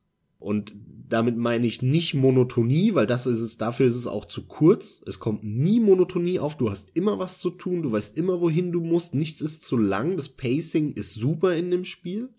Aber es ist jetzt nicht so, als würden da halt übertrieben gesprochen alle zwei Minuten irgendwelche feuerspeienden Drachen über die Welt fliegen und äh, irgendwelche Vulkane ausbrechen. Naja, Leute, das ist, ein, das ist im Großen und Ganzen auch ein Walking Simulator, bös gesagt. Äh, es ist halt Ganz kein genau. Actionspiel. Ganz genau. Und wenn man sich dessen aber bewusst ist und mit sowas auch kein Problem hat, dann kann man damit eigentlich nur Spaß haben mit diesem Spiel. Richtig. So, damit habe auch ich meinen Platz 6 genannt und du machst mit Platz 5 weiter. Das können wir auch relativ kurz halten, Platz 5, weil die Indie-Strecke, die, die Indie-Fahrt geht weiter. Ähm, nur du, es ist ja offenkundig, dass du keinen Videospielgeschmack hast und deswegen bei dir die Reihenfolge natürlich völlig ver verquert ist. natürlich ist Firewatch ein schlechteres Spiel als Inside. Und deswegen ist Firewatch Platz 6 bei mir und Platz 5 Inside. Gut, dann muss ich mich an der Stelle erstmal kurz rechtfertigen. nee, es ist ja auch nicht weiter wild. Ich will einfach nur den Grund sagen, warum ich Firewatch weiter vorne habe. Es hat mich schlicht mehr beeindruckt. Ich habe Soma auf 8, Inside auf 7 und Firewatch auf der 6. Und obwohl ich diese drei Spiele alle unheimlich stark finde und es, es ist auch sauschwer, an der Stelle sei vielleicht mal generell gesagt, in gewisser Weise mag man das auch austauschen können. Aber im Gesamten, und das ist meine Begründung jetzt dafür, Max, warum ich ihn halt dort habe vor den beiden anderen, Firewatch hat mich am meisten gepackt und beeindruckt in dem gesamten Erlebnis meine Begründung, ich will gar nicht viel jetzt zu Inside nochmal, da haben wir jetzt eben schon lange drüber gesprochen, was das Ding so geil macht. Ähm, mir geht's auch um die Einordnung und äh, Firewatch hat aber das Problem meines Erachtens, dass es bei allem, was es geil macht und so ein gutes Spiel das auch ist, ist es aber nur am Ende des Tages ein Walking Simulator. Und ähm, das ist halt was, wo ich sagen muss, Gameplay ist halt König, Gameplay ist King, ähm, das geht vor allem anderen. Und Firewatch hat eben auch so ein, ich sag mal, zumindest kritisierbares Ende. Und ich persönlich fand bei Firewatch auch das Intro nicht so cool mit diesem Text. Ich finde, das Spiel wäre das fast identische, wenn sie diese ersten fünf Minuten einfach weggelassen hätten und dich sofort in den Wald reingeschmissen hätten. Deswegen, nicht sofort. Oder zumindest nicht ohne einen, einen ordentlichen Moment zu erzählen, was hier Sache ist. Das Gefühl, was du durch diesen Prolog bekommst, ist schon in Ordnung. Es hätte nicht ja, so lang bei, sein müssen. Hat, hat bei mir überhaupt nicht funktioniert. War mir scheißegal. Okay, umso interessanter für dich. Es hat bei mir funktioniert und was bei mir funktioniert, funktioniert aller Regel nach auch bei vielen anderen im Gegensatz zu dir. Das mag sein, ja, aber so ein Text, da habe ich keine emotionale Bindung zu. Meine macht ein cooles 5 Minuten Intro, ist in Ordnung, aber nicht so bla bla mit bunten Hintergrund. Das ist mir einfach zu plump. Ah, das sage ich ja, das hätte mir auch gelangt. Ja. Fünf Minuten ist eine gute Zeitspanne sogar in dem Fall. Das ist für mich der Punkt, wo, wo halt Inside einfach wesentlich gekonter ist, weil Inside nutzt das Medium viel besser. Und das macht ein gutes Spiel in Abgrenzung meines Erachtens aus weil Firewatch hätte, wenn du dir ein Let's Play anguckst, in großen Teilen fast genauso funktioniert. Als Film oder als Let's Play, wenn du es dir anschaust. Es nutzt das Medium gar nicht so krass, finde ich. Inside im Gegensatz dazu nutzt aber das Medium Spiel, indem es nämlich dir eine geile Welt präsentiert, und dich spüren und selbst interaktiv werden lässt in dieser geilen Welt und das Spiel nur funktioniert und auch genau deswegen so fantastisch ist, weil es halt mit dieser minimalen Mechanik, zwei Tasten, ein Steuerkreuz oder ein Stick, so viele geile Sachen äh, ja einfach abfährt in diesen drei, vier Stunden, die das Spiel lang ist. Das macht ein Spiel aus. Und das ist ja im Prinzip der, der, der, der Walking Simulator Kritikpunkt, wo ich sagen muss, ja, ähm, ich habe nichts gegen ein Walking Simulator, aber wenn ein Walking Simulator ähnlich gut ist wie ein Spiel, das eben keiner ist, sondern das wirklich eine hammer funktionierende Spielmechanik hat, ist für mich immer das Spiel weiter vorne zu platzieren, was halt eine richtig geile Spielmechanik hat. Und die hat Inside denn was es halt aus diesen zwei Tasten da rausholt, ist einfach der Knaller. Ja. Und deswegen ist es bei mir vor Firewatch auf Platz 5. Gameplaymäßig ja, aber von dem, was in Inside passiert, ich finde Inside storymäßig oder wie gesagt, was passiert, uninteressanter als Firewatch. Das stimmt, das ist äh, etwas uninteressanter. Ich finde aber nicht besonders viel, weil bei mir das Verlangen, diese Area 51 und was weiß ich was und diesen Überwachungsstaat und so, dem auf die Spur zu kommen, da hatte ich schon ein sehr großes Verlangen auch bei Inside danach. Firewatch ist da, was die Geschichte angeht, stärker. Nur äh, der Unterschied ist für mich lange nicht so groß wie der Unterschied zwischen ich laufe da nur durch die Gegend und ich habe ein richtiges Spiel. Also es geht halt hier vor allem auch um die Kriterien, anhand derer man, man seine persönliche, natürlich sehr subjektive Liste hier beurteilt. Und für mich äh, ist sogar das Gegenteil der Fall, weil Gameplay ist King, weiß ich, ist bei mir meistens auch so. Aber tatsächlich zeigt hier für mich Firewatch mal eindrucksvoll, dass mir der Story-Impact wesentlich mehr gefallen hat. Und der Atmosphäre-Impact. Ja, dann äh, schieß mal los. Was ist denn bei dir auf Platz 5? Ich breche jetzt den Indie-Zyklus. Obwohl sich das Spiel, finde ich, fast so anfühlt, halt trotzdem mit einem wesentlich höheren Produktionsbudget. Mirage, äh, Mir Alter. Mirage. Mirage. Mirage, äh, Mirage Edge Catalyst. Mirror's Edge Catalyst natürlich ist bei mir auf Platz Nummer 5. Ich habe das erste Mirage. Boah, ihr wollt mich doch verarschen hier. Alter, das ist unglaublich. ich habe doch nicht Mirage da stehen. Das ist doch kein russischer Vorname oder sowas, Mann. Fassung, Kontenance. Ehrlich, ey. Ich habe bereits das erste Mirror's Edge schon gespielt, fand es sehr, sehr gut und war, was den zweiten Teil anbelangt, sehr skeptisch wegen der offenen Welt. Du weißt, Max, und viele, die zuhören, wissen, dass wir beide davon überzeugt sind, Open World macht Spiele in der Regel schlechter. Und Mirror's Edge ist jetzt mit Sicherheit nicht, äh, also Catalyst mit Sicherheit nicht der Titel, der das Gegenteil beweist und jetzt wirklich zeigt, wie man es zu machen hat. Das ist nämlich nicht der Fall. Aber ich finde, entgegen dem, was ich von vielen Seiten gehört habe, funktioniert es mit der offenen Welt hier richtig gut. Und zwar aus dem simplen Grund, weil das Spiel auf dem Movement basiert. und auch die RPG-Elemente, wobei natürlich die RPG-Elemente sich in Mirror's Edge Catalyst hauptsächlich auf ein Skill-Freischalten beziehen.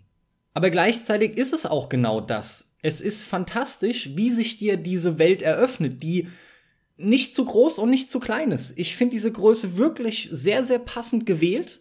Das funktioniert einfach fantastisch. Gewisse Ankerpunkte mit einem Grapple Beam oder weil du schneller rennst und weiterspringst, solche Geschichten, ja. Zur Story brauche ich da nicht viel zu sagen. Die ist Mittel zum Zweck. Die ist genauso wie beim ersten unnötig. Diesmal haben sie den Waffenkampf gleich weggelassen. Das finde ich auch ein weiterer fantastischer Punkt. Es steuert sich nach wie vor genauso sauber, wenn nicht also sogar. Bin, wenn nicht sogar. ja, bitte. Also ich bin über die Platzierung nach wie vor sehr verwundert, äh, dass es bei dir so weit vorne landet. Ich kann mir fast nicht vorstellen, dass das Ding echt so gut sein soll, wie das jetzt vermuten lässt bei dir. Ich wünsche mir es, wenn ich es dann mal spiele, weil ich hatte ja auch sehr viel Spaß mit Mirror's Edge 1. Aber ich bin da noch sehr skeptisch, was deine Einordnung angeht. Naja, gut, du kennst mich jetzt schon besser. Ich versuch's mal relativ kurz und prägnant noch ein bisschen mehr zu erläutern. Im Falle von Mirror's Edge Catalyst ist es ganz einfach darin begründet, dass das Spiel sich ebenfalls wie ein Indie-Titel fast anfühlt, weil es sowas einfach davor nur einmal gab und es absolut seinesgleichen sucht.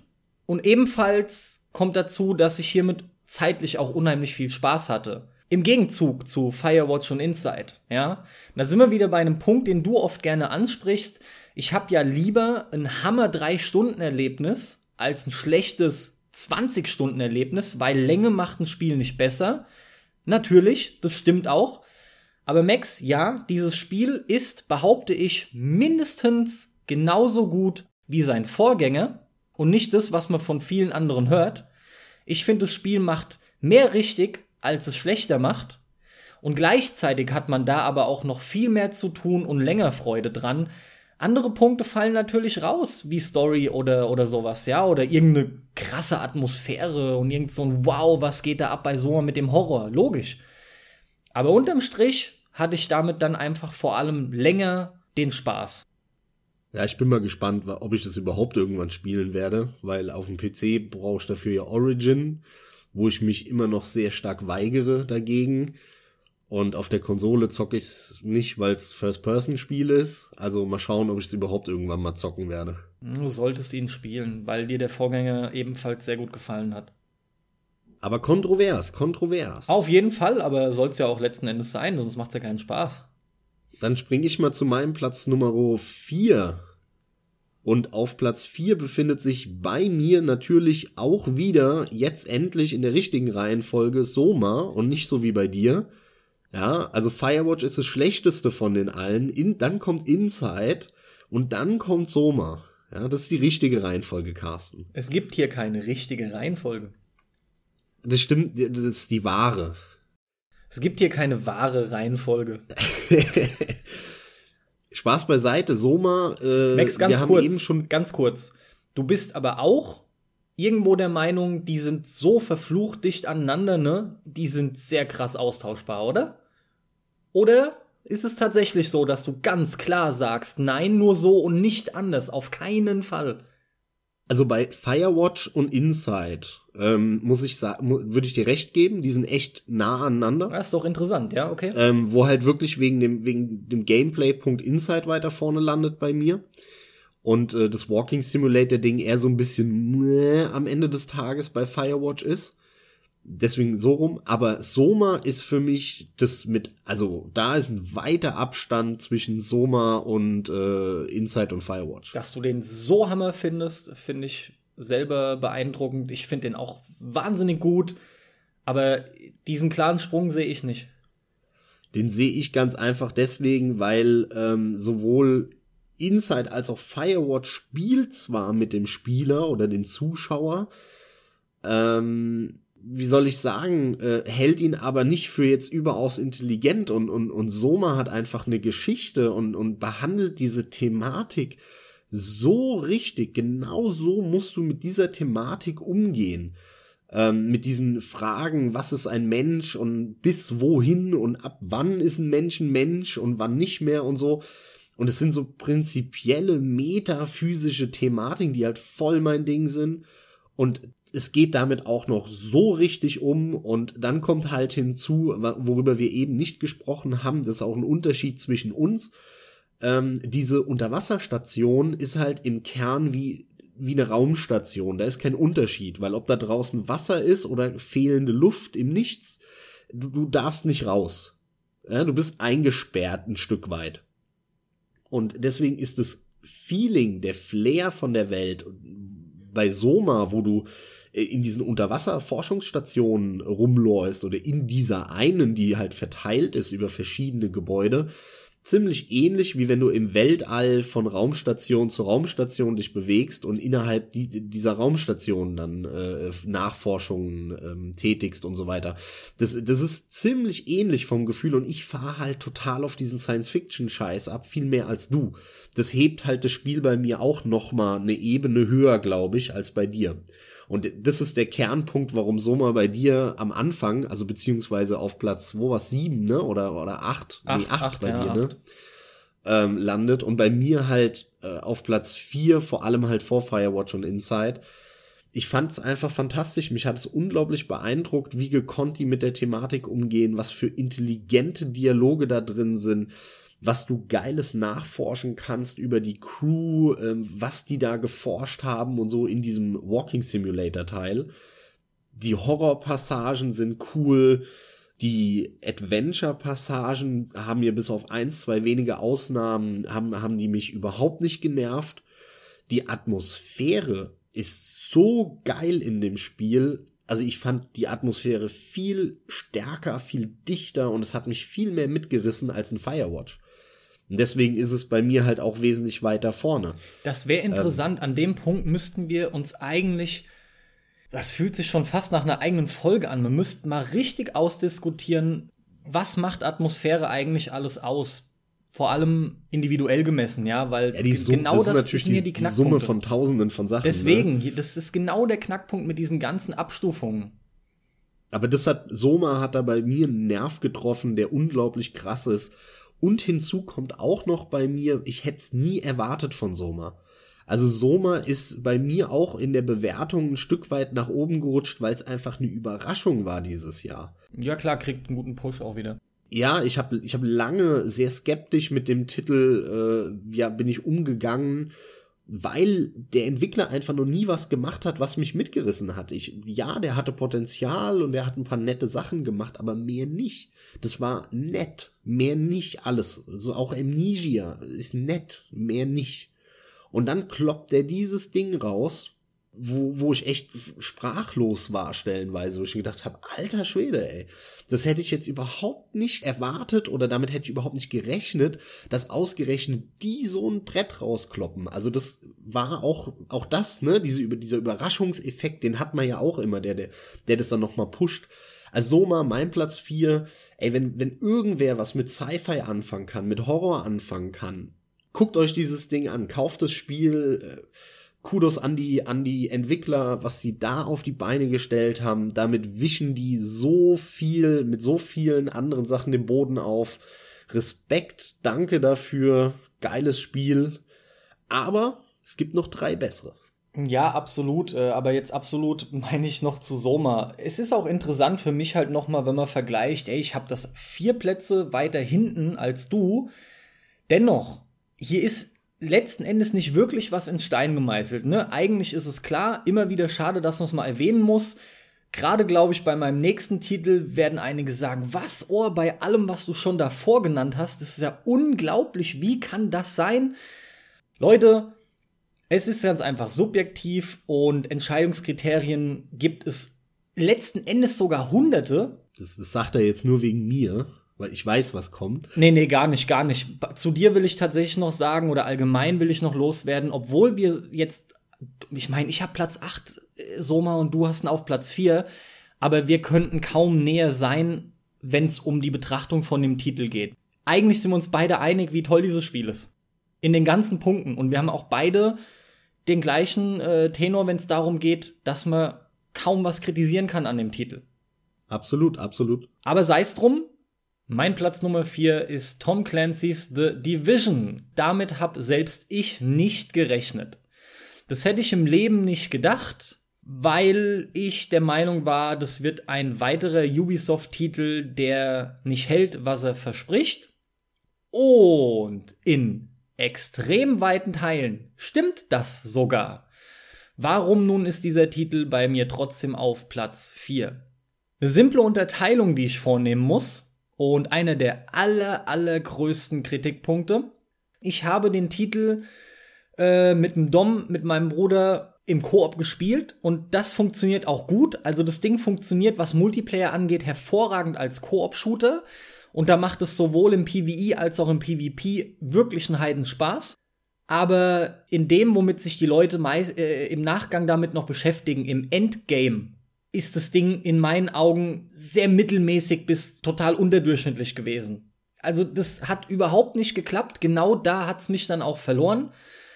Ich habe den Titel 110 Stunden gespielt, davon vielleicht noch 20 oder sogar ziemlich genau 20, weil 90 habe ich nämlich für den Singleplayer gebraucht im, im ähm, Endgame. Und als ich's gespielt habe, war das Spiel noch quasi ungepatcht. Da ist noch nicht viel passiert. Ich weiß, was sich mittlerweile alles getan hat und gerade mit dem letzten Patch ist das Spiel fast grundsätzlich umgekrempelt worden. Das zeigt aber für mich erst recht perfekt, wie schlecht es fast schon vorher war, dass die das grundlegend verändern, verändern mussten. Es ist natürlich löblich, dass sie es getan haben, aber die Leute, die dabei sind, immer noch, die haben das auch vorher schon geliebt und das kann ich nicht verstehen. Im Gegenzug dazu, dass andere jetzt wieder dazu finden, eben weil sich so viel Positives wohl getan hat. Beurteilen kann ich nicht groß, weil ich selber jetzt nicht viel weiter gespielt habe. Ich möchte auch nicht wieder großartig einsteigen. Aber, jetzt kommen wir zu dem Hauptthema wegen der Platzierung. Das Spiel funktioniert in meinen Augen fantastisch als sehr lange rollenspielartiger Shooter im Singleplayer-Segment. Meinetwegen auch ganz alleine oder holt euch ein bis drei Freunde dazu. Das macht unheimlich Spaß. Das ist Looten und Leveln. Es hat eine fantastische Engine. Das ist mit Witcher im gleichen Atemzug zu nennen. Das sieht sogar auch sehr ähnlich aus. Muss man echt sagen. Das ist gerade auf Konsole State of the Art, obwohl was das Technische hier angeht, das macht auch am PC, das sieht so viel besser aus am PC als auf der Konsole. Das macht einen fantastischen Eindruck rein technisch. Die Progression funktioniert durchaus recht gut. Es macht auch Spaß, unterschiedliche Waffen zu testen.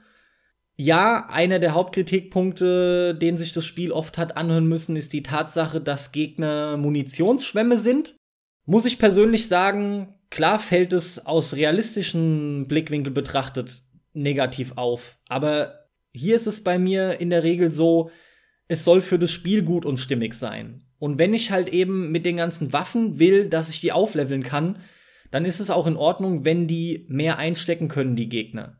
Die Diskrepanz ist zwar hart, wenn man die verschiedenen Schwierigkeitsgrade vergleicht, aber im Großen und Ganzen ist es alles in Ordnung und, und nichts, was ich zu stark kritisieren würde. Ich kann das Teil absolut empfehlen. Die Story ist natürlich auch hier nur Mittel zum Zweck, aber was man alles währenddessen erlebt, die Missionen selbst sind wirklich gut gemacht. Es sind lange Missionen, die machen sau viel Spaß.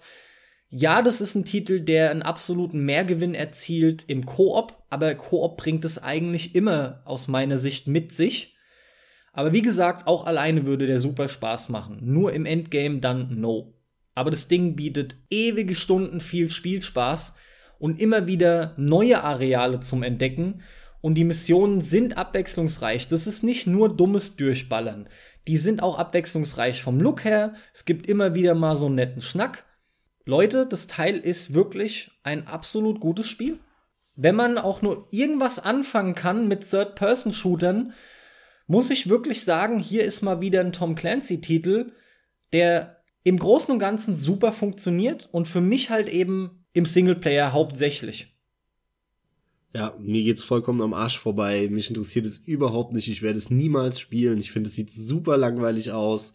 Schön, dass du Spaß mit hattest. Deswegen habe ich, ich, auch so lange geredet, weil ich wusste, dass du da schnell mit durch bist. Ja. das ist perfekt. Und will dazu gar nicht groß was sagen, weil es mich einfach null interessiert, das Ding. Stattdessen wird's jetzt sehr interessant, weil du die Top 3 eröffnest. Genau so sieht's aus. Die drei besten Spiele des Jahres 2016. Und den Start auf Platz 3 macht bei mir ein weiteres fantastisches Indie-Spiel und zwar Jotun. J-O-T-U-N. Ein richtig, richtig geiles, ja, was ist es eigentlich? Das ist gar nicht so einfach zu sagen. Ein handgezeichnetes Wikinger-Spiel. Man spielt eine Sie, die ist mit dem Schiff auf, auf hoher See gestorben. Das Schiff ist äh, gekentert und zack, und dann ist er irgendwie untergegangen im Wasser. Zack. Das heißt, nix mit Valhalla, weil nach Valhalla kommt man ja nur, wenn man ehrenhaft gestorben ist bei den Germanen. Und wenn man irgendwo erbärmlich im Wasser äh, verreckt, dann ist es nicht ehrenhaft gestorben. Ehrenhaft ist, wenn man im Kampf drauf geht gegen die Feinde, aber so nicht. Und deswegen kommt sie nicht nach Valhalla. Sie hatte ja aber auch nicht die Chance dazu. Und deswegen bekommt sie diese nochmal in einer Zwischenwelt, und wenn sie sich beweist, dass sie ehrenhaft ist, dann kann sie nach Valhalla. Und genau darum geht Jotun. Man spielt diese, ich weiß nicht mehr, wie sie heißt. Das ist so Klischee germanisch halt, ja. Die Helga mit roten Haaren. Ich kann mich ehrlich gesagt echt nicht dran erinnern, wie sie heißt. Ich glaube aber irgendwie so. Kann sogar sein, dass es echt Helga war. Ja, kann ja sein. läuft jetzt durch diese wunderschön gezeichneten Landschaften und Level aus der Vogelperspektive und hat eine riesen fette Axt und im Laufe des Spiels schaltet man Fähigkeiten frei, dass man zum Beispiel für 10 Sekunden Schild um sich rum hat oder äh, einen riesen Hammerschlag, äh, so eine Hammerattacke machen kann. Und und und. Und diese Fähigkeiten bekommt man von Bossen, die man plätten muss. Es hat relativ viel Ähnlichkeiten in dem Sinne mit einem Titan Quest oder mit einem Dark Souls. Ne? Es ist streng genommen ein Boss Run. Allerdings wechselt es sich ab, denn man hat immer ein Level, wo ein Boss ist, wo man einen großen, auch stellenweise sehr, sehr knackigen Bosskampf hat, von dem man dann am Ende eine Fähigkeit bekommt und einem in Anführungszeichen normalem Level. Und diese normalen Levels, die sind echt geil abwechslungsreich. Da gibt es äh, irgendwelche, da, es gibt ein Level, wo man einen Baum hochläuft, von Ast zu Ast und muss an den Raben vorbei. Die Raben kennt man ja, ne?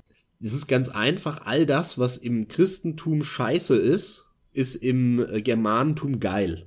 Ja, also im Christentum sind, sind die Teufelstiere der Hase, der, der Ziegenbock und der Rabe das sind alles die geilen Tiere im Germanentum.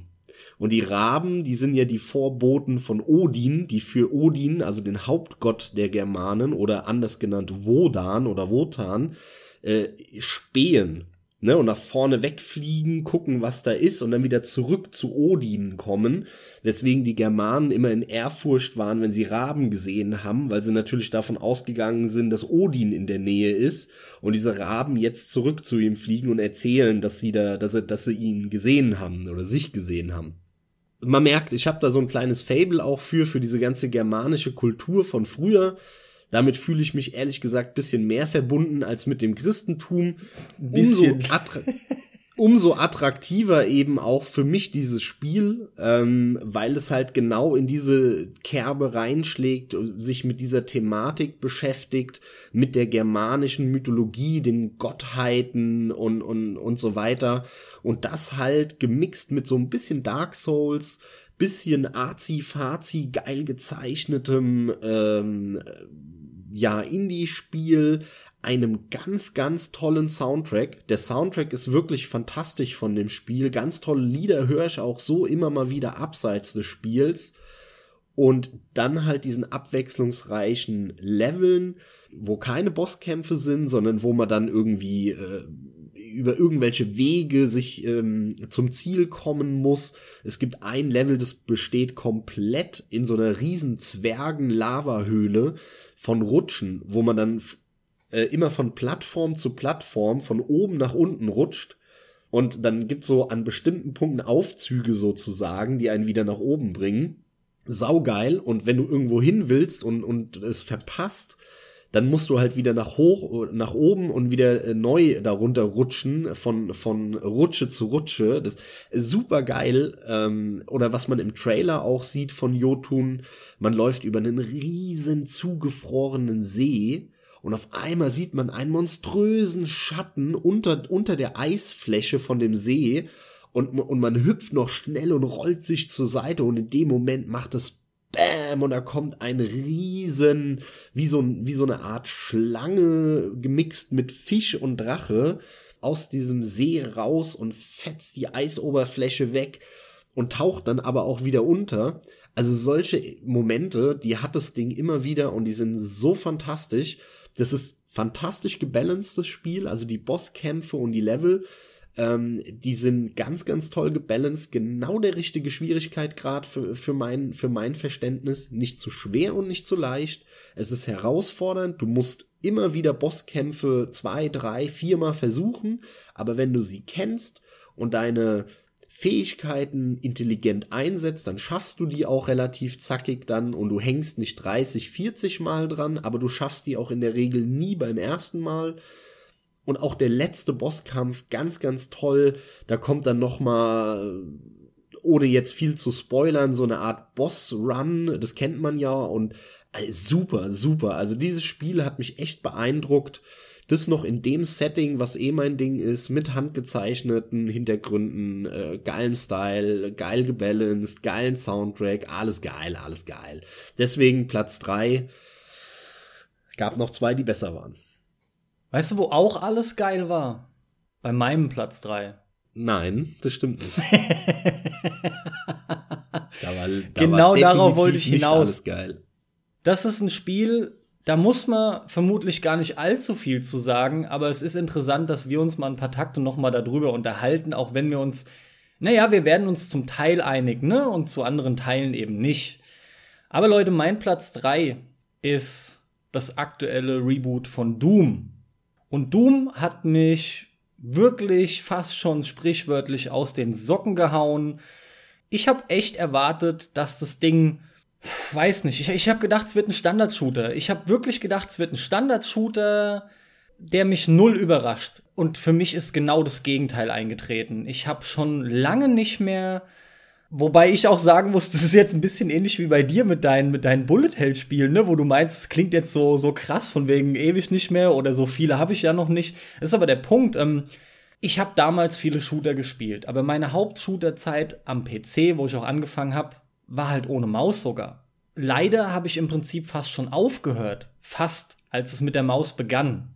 Und das ist auch so zum einen Teil ein bisschen mein Dilemma, weil ich mir das irgendwo immer wieder wünsche und zum anderen aber auch ein gewisser Pluspunkt für das Spiel jetzt, da ich Konsolenshooter gewöhnt bin.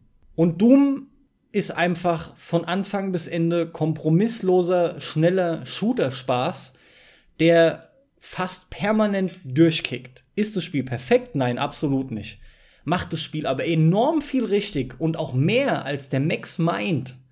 Ja, auf jeden Fall das Problem, was Doom hat, äh, nur für die Einordnung der Zuhörer. Ähm, ich habe äh, das so im mittleren, guten mittleren Bereich bei mir in meiner Liste weißt du 2016. Was? Sorry, ich will nicht groß unterbrechen, aber es ist vielleicht mal ganz interessant, von wegen mittlere Einordnung und so weiter und so fort.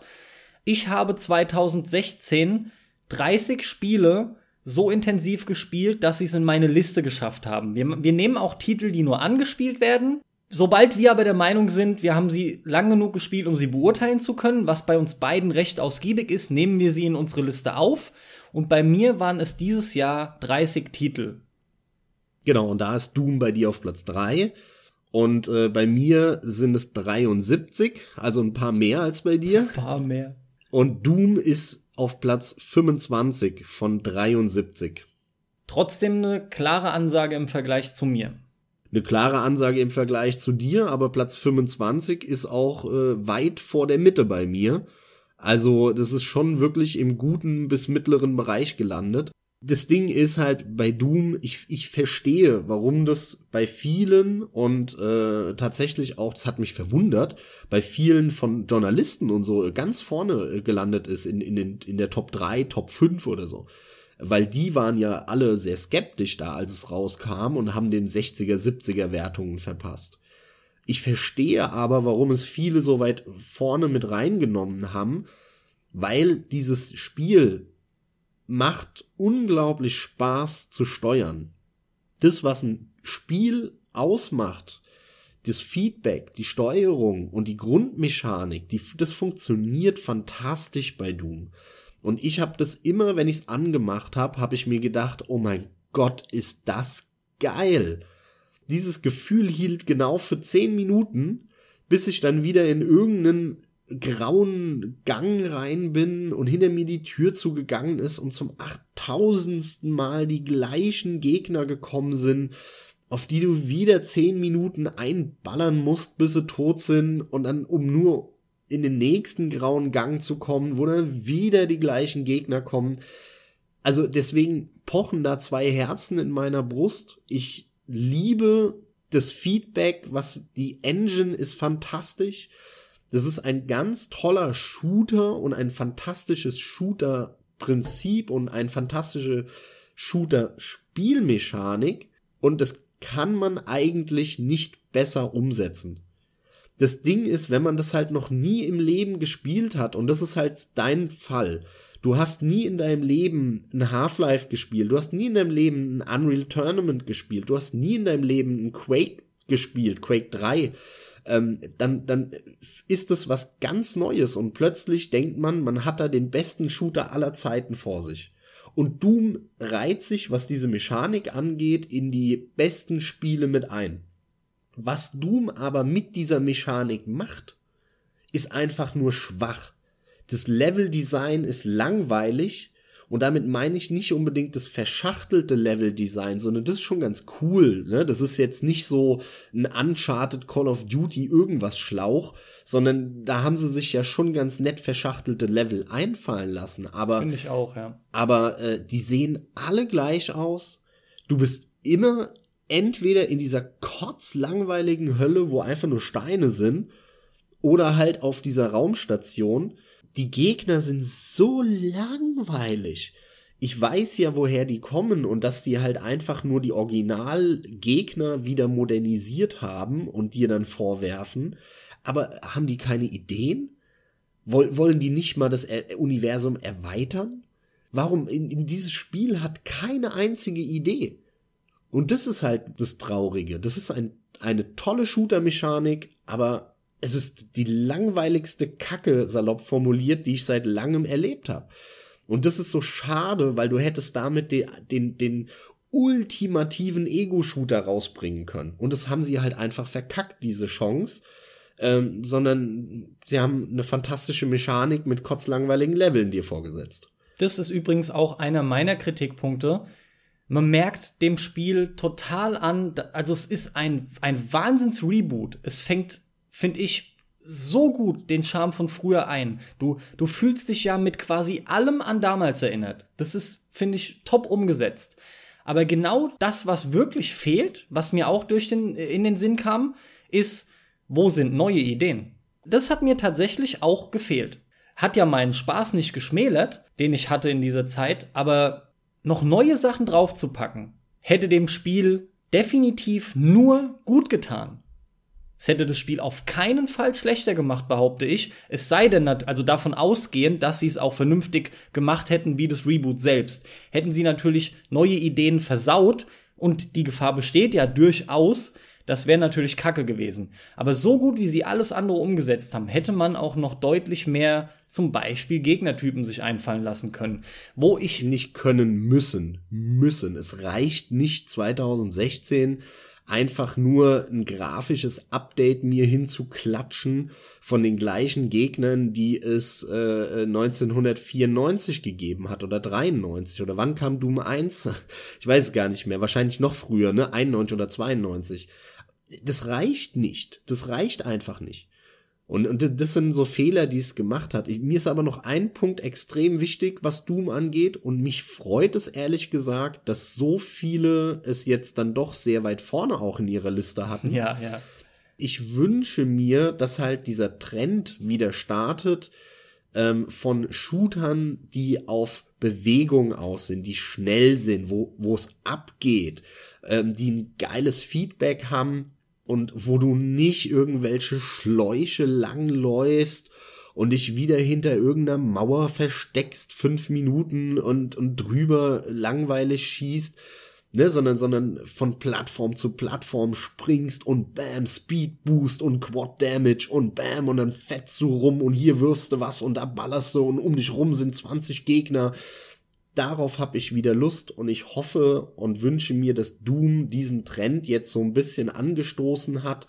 Gibt ja noch so ein, zwei andere Entwicklungen, sag ich mal, mit einem Shadow Warrior 1 und auch 2, was ja 2016 rauskam, was auch sehr schnell ist. Oder auch dieser ganze Overwatch-Hype. Das ist ja auch nichts anderes als ein Ego-Shooter mit so MOBA-RPG-Elementen, was aber auch sau schnell ist das finde ich cool oder zumindest schnell sein kann, je nachdem, welchen Charakter du spielst. Und das, das freut mich und ich hoffe, dass es endlich diese, diese Tristesse, die durch einen, durch einen Halo, durch Gears of War und wie sie alle heißen, ausgelöst wurde ab Anfang, Mitte der 2000er. Weil wir haben jetzt echt lang genug öde Scheißshooter gehabt und hoffentlich kommen jetzt wieder die schnellen Action, Gebam-Bämme, das wünsche ich mir. Gebämbäme. Ich wünsche mir das aber ebenso, denn das war einfach ein fantastischer Höllenritt, trotz der Kritikpunkte für mich von vorne bis hinten. Äh, einer, der mir auch noch einfällt, sind die Endgegner. Die Endgegner sind, also ganz im Ernst, das sind eigentlich Rotzbosse, das muss ich leider sagen. Zum, zum Glück waren die alle sehr schnell abgehakt, aber das sind Endgegner, die sind so vergessenswert wie nur sonst was und das finde ich. Ich kann mich auch ehrlich gesagt nur an den allerletzten Finde ich ultra schade. Ja, der letzte war halt wieder natürlich äh, ähm, im Zuge des Reboots so, so die Hommage, ne, ist ganz klar. Und auch hier packen wir den wieder aus. Aber generell waren die Bosse scheiße. Die waren scheiße. Das war, das war das Einzige, was ich nicht befriedigend fand.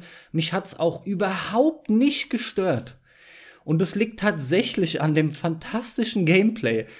Hier fand ich es mal voll in Ordnung, von einem Raum in den anderen zu kommen und mitzukriegen, wie sich die Türen schließen.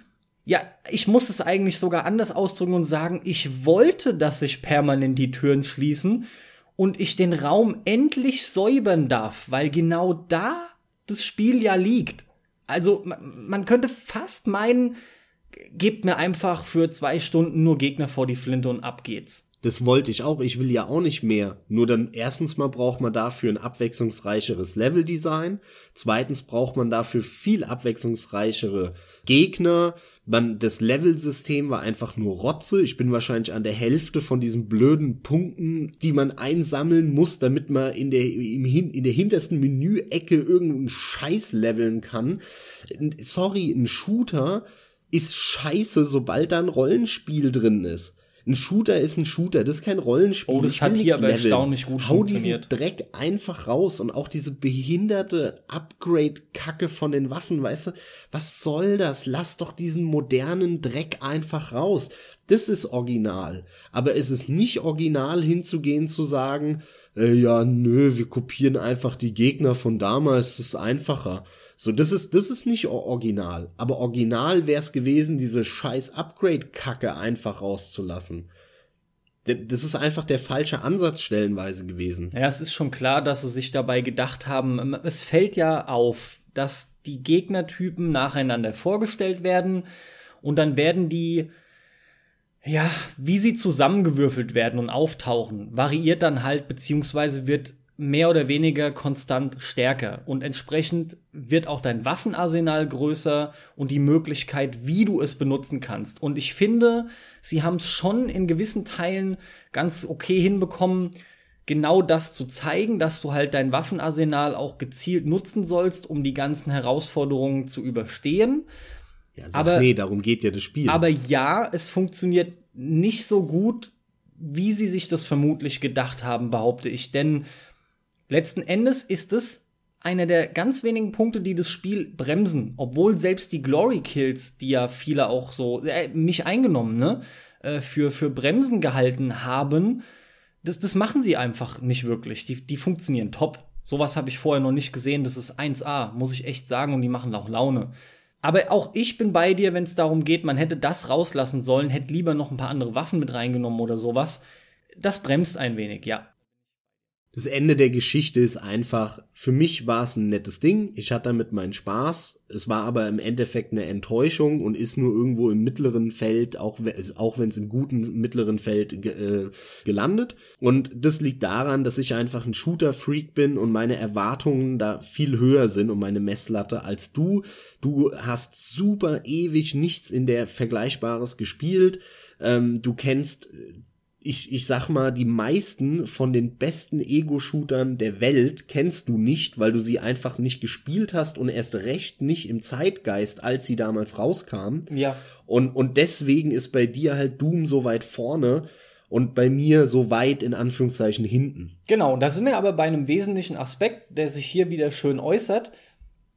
Ich hatte aber ja genau wirklich diesen riesen Kick und anders lässt sich's auch kaum beschreiben. Das Spiel hat mich fantastisch gekickt, von Anfang fast bis Ende. Ein Höllenspaß. Wunderbar für mich. Soundtrack war auch geil von Der Soundtrack ist, ist, der Soundtrack ist Bombe. so lustig. Von immer. dem Typ will ich noch viel mehr haben. Okay, dann lass mich mal weitermachen, damit wir heute auch irgendwann noch mal fertig werden. Wir wollen jetzt auch die Zuhörer nicht bis zum Tode quälen. Irgendwann blutet das Ohr und so. Also, das waren unser, unser Platz Nummer drei. Jetzt kommt Platz Nummer zwei. Und wer mich kennt, weiß fast, was jetzt kommt oder welche Serie noch fehlt. Und die Rede ist natürlich von Ryuga Gotoku 5. Für die, die das nicht verstanden haben, Yakuza 5. Mein Platz Nummer zwei. Äh, boah, ist dieses Spiel geil gewesen. Es kam da muss man ein bisschen weiter ausholen. Das Ding kam für die PS3 eigentlich Ende 2012 raus. Da kam das in Japan raus und war so der letzte reine PlayStation 3 Titel von der Serie.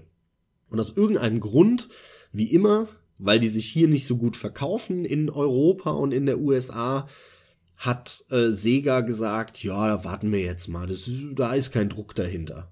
Und dann war es 2013 und dann war es 2014 und dann haben sie es angekündigt und dann kam es endlich kurz vor Weihnachten 2015 raus. Ich habe es natürlich sofort mir gekauft und runtergeladen, weil anders als bei den Titeln sonst äh, hatte ich den tatsächlich nicht importiert aus Japan und noch nicht auf Japanisch durchgespielt. Umso heißer war ich dann natürlich auch darauf, den jetzt direkt mit englischen Untertiteln zu zocken und alles zu verstehen. Und dann habe ich mir den direkt gekauft, runtergeladen und dann halt Anfang 2016 gespielt. Meine Güte, ist diese Serie einfach geil. Äh, du hast fünf Stadtteile, jeweils zu dem dazugehörigen Charakter, Hauptcharakter. Also es gibt auch fünf Hauptcharaktere, die man spielt hintereinander und zwischen denen man dann auch wechseln kann diese fünf Städte, die sind so riesig in Summe natürlich, was, was das für eine Welt ist, die die aufgebaut haben. Die Story ist so geil, das ist so eine geile Mafia-Story wie eh und je. Du kannst so unfassbar viel Scheiß machen in der Welt und Minispiele spielen. Das Kampfsystem ist so gut einfach, es macht so Spaß, der Soundtrack ist wieder geil. Ähm, natürlich ist es auch grafisch der anspruchsvollste Teil für die PS3. Obwohl das stimmt nicht ganz. Ähm, der Zero, der, der ja auch noch auf der 3 veröffentlicht wurde, sieht, glaube ich, schon besser aus, läuft aber beschissen. Und der Yakuza 5 läuft halt sauber im Vergleich zu den äh, Ishin und Zero dann, die äh, so für die PS3 und für PS4 rauskamen also mich, mich haben die Figuren total gepackt. Die machen halt auch immer so geilen Fanservice. Es ist so geil am Anfang, wo die Kamera da rumschwenkt und du siehst dann äh, irgendeinen Typ im Taxi sitzen mit diesem Mundschutz an und dann hörst du ihn reden nach, nach einer Minute und, und sofort denkst du dir, ja geil, das ist Kiddio. Die Leute, die das halt noch nicht gespielt haben, wissen das dann nicht Ähm, aber das ist halt so gekonnt gemacht für die Leute, die, ne, die, die die Serie kennen, die sollen halt nicht sofort merken, dass es er ist. Mit solchen Sachen spielen, die bis zum Schluss du kannst dich, wenn du mit der Story bist, ewig weiter mit diesem Spiel beschäftigen, Completionist-mäßig alles machen. Es gibt auch da so einen ultimativen Bosskampf-Run am Ende. Den habe ich dreimal versucht und bin immer am letzten Boss gescheitert. Der ist wirklich knackig was richtig geil ist, ein äh, großer Charakter in, in der Serie ist ja Haruka, das ist so die Ziehtochter von Kiryu, also nicht, nicht die biologische Tochter, sondern äh, ja, äh, die hat er quasi adoptiert so ein bisschen von, das hat was mit, mit den Anfängen der Geschichte zu tun, will ich jetzt gar nicht groß drauf eingehen.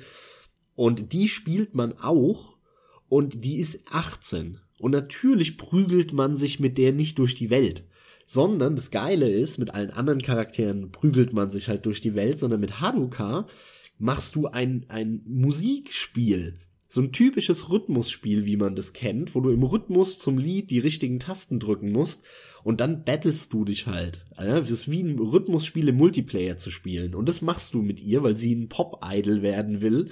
Und also es ist einfach so fantastisch gemacht. Das ist halt, warum, warum diese Serie bei mir auch immer wieder diesen Nerv trifft. Das spiele ich und für mich ist es wie Urlaub in Japan zu machen. Und du hast halt natürlich viele Möglichkeiten, äh, irgendwie Samurai in der Edo-Zeit zu spielen. Ja, gab's häufig, gibt's heute leider zu wenig, aber gibt's immer noch. Oder wenn du so typischen Anime-Style willst, klar wirst du zugeballert mit irgendeinem Anime-Scheiß. Aber einfach nur das Japan von heute zu erleben, wie es ist, mit seinen kulturellen Ausprägungen, mit seinen religiösen Ausprägungen, mit seinen technologischen Ausprägungen, da bietet kein Spiel so eine geile Möglichkeit wie diese Yakuza-Serie. Da läufst du durch dieses, durch diese Stadtteile und du fühlst dich einfach wie als wärst gerade ins Flugzeug gestiegen, da gelandet und würdest da durch Tokio laufen. Das liebe ich so an dieser Serie was ich sagen muss, die Story war im Vergleich zu den meisten anderen Teilen etwas schwächer. Die dreht am Ende ein bisschen arg ab, aber das gehört so ein bisschen zur Serie auch dazu. Allerdings macht sie das äh, am Ende des Tages wieder wett mit den mit dieser fantastischen Welt, mit diesen unglaublichen Möglichkeiten, die du hast. Und die sind halt so groß wie noch nie. Also es gab noch nie einen Yakuza-Teil, wo es so viel Freude gemacht hat und wo du so viel Beschäftigung hattest wie hier in der Welt.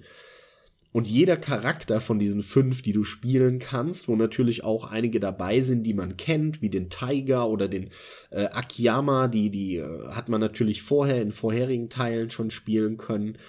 Das Geile ist aber, dass die alle auch ihr dediziertes Minispiel haben. Beim Kiryu ist es halt dieses Taxifahren, bei der äh, Haruka hast du diese Musikspiele, die, die, die einfach perfekt eingebunden sind, auch in die Story, weil die ja eben Pop-Idol wird und mit so einer Produzentenfirma da am Rummachen ist, die dann irgendwie in die Mafia-Geschichten involviert ist und am Ende führen sich natürlich alle Storystränge dieser fünf Charaktere zusammen.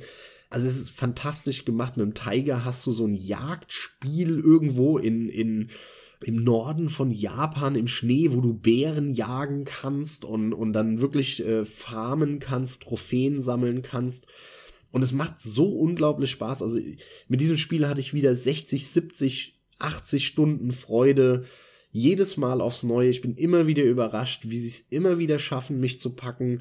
Ich könnte jetzt noch drei Stunden weiter labern äh, über diese Serie und über dieses Spiel. Einfach geil. Mein Platz zwei Yakuza 5. Sorry.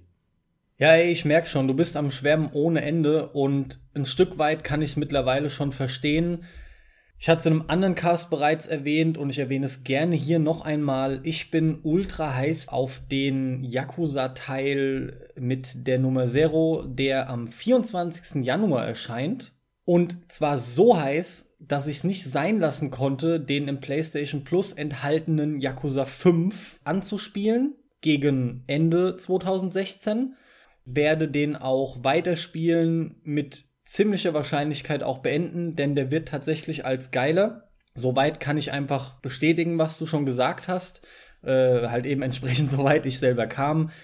Die Möglichkeiten, ich, ich bin jetzt irgendwie kurz vor Ende des ersten Abschnitts. des ersten Kapitels vielleicht, wenn man so nennen möchte.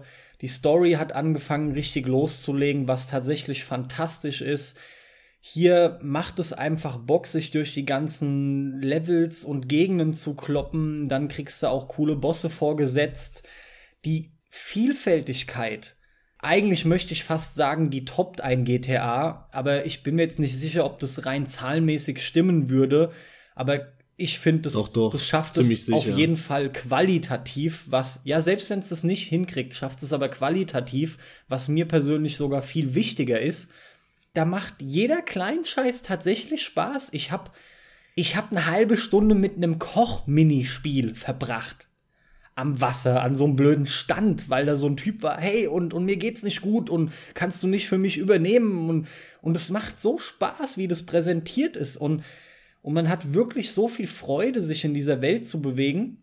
Es ist ein Titel, der jetzt ganz weit oben steht, den ich äh, möglichst im ersten Quartal dann 2017 auch beenden möchte den will ich auch nicht groß liegen lassen und zerstückeln. Von daher, wenn ich jetzt die ein, zwei, drei Dinge erledigt habe, die ich noch vorher erledigt haben möchte, kommt der aber auf jeden Fall dann auch sehr zeitnah dran. Also auch von meiner Seite. Vor allem, vor allem wenn du dir Zero zum Release dann holen willst. Nee, nee, mache ich nicht zum Release. Ich muss mich da gedulden. Eng. Ich muss, ja eben, ich muss mich gedulden sonst habe ich den da liegen und nee, nee, nee, mittlerweile ist es bei mir zum Glück so, dass ich ein bisschen antizyklisch kaufe, was das, was das angeht es ist ganz cool geworden jetzt. Ich, manche Titel hole ich halt zeitnah und, und, und bei manchen, oder nee, bei mittlerweile mehr sage ich aber kein Stress.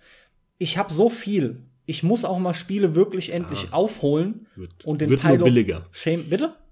Wird halt nur billiger. Genau, es wird ja nur billiger. Weißt du, wir reden ja hier nicht von Jahren, wir reden von Monaten maximal. Eher Wochen und von daher ist es nicht so katastrophal.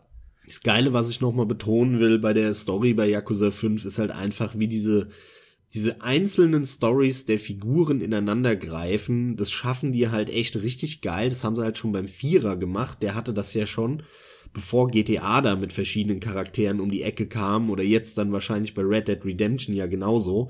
Da hat Rockstar mal wieder bei, bei denen nämlich geklaut und nicht andersrum du, du spielst ja einen Baseballspieler, einen ehemaligen abgestürzten professionellen Baseballspieler in Yakuza 5 noch.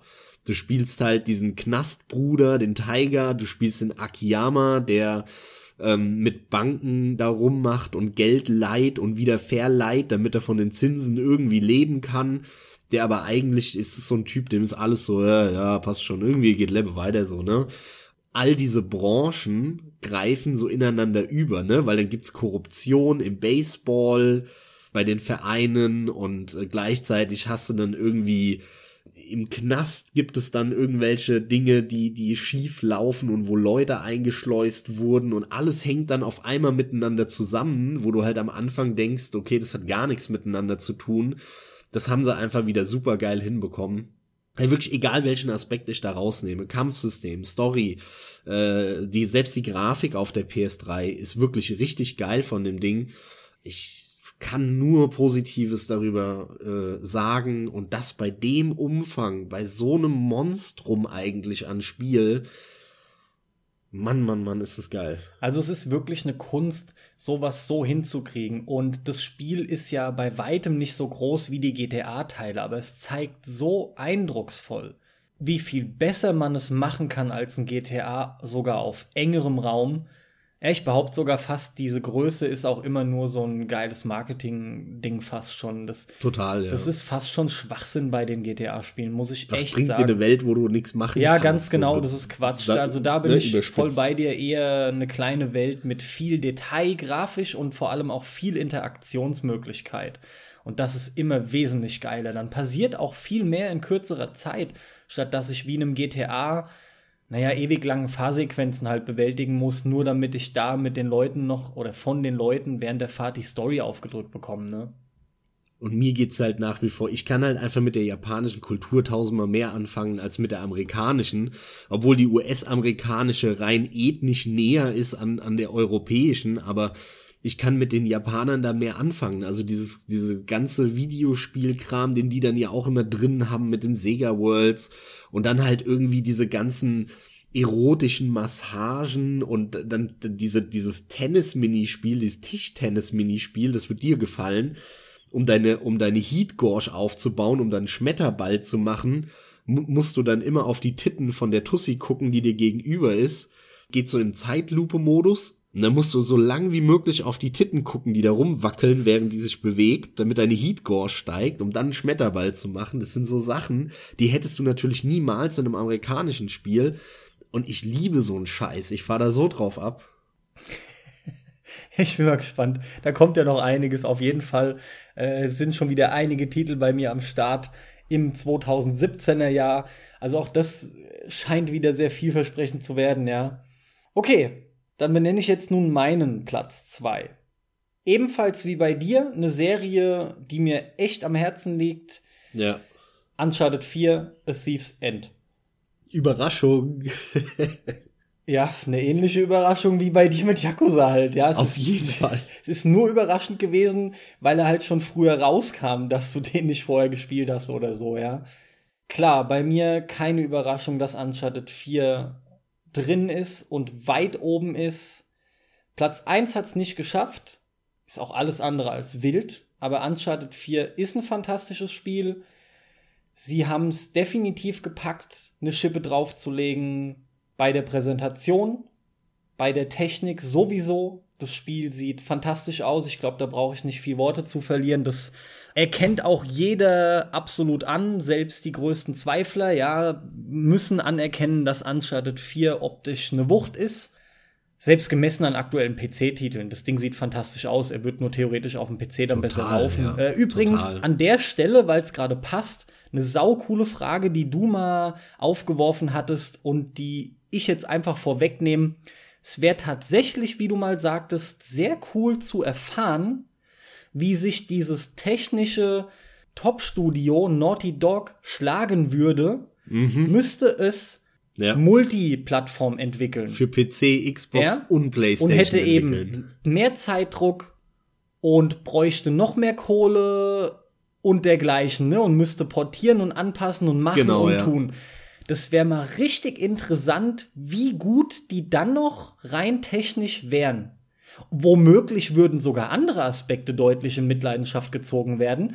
Es wäre auf jeden Fall mal interessant und, und will ich jetzt hier mal nicht außer Acht äh, lassen. Aber gut, das war mal nur so eine interessante, denkwürdige Bemerkung am Rande. Uncharted 4, habe ich gesagt, packt tatsächlich mehr oder weniger überall eine Schippe drauf. Ich möchte auch direkt loswerden, es hat mich nicht beeindruckt wie damals der zweite, das finde ich aber auch gar nicht so verwunderlich. Da sind wir wieder bei dieser Diskussion mit das Rad neu erfinden. Natürlich war klar, hier erwartet einen ein Deckungsshooter.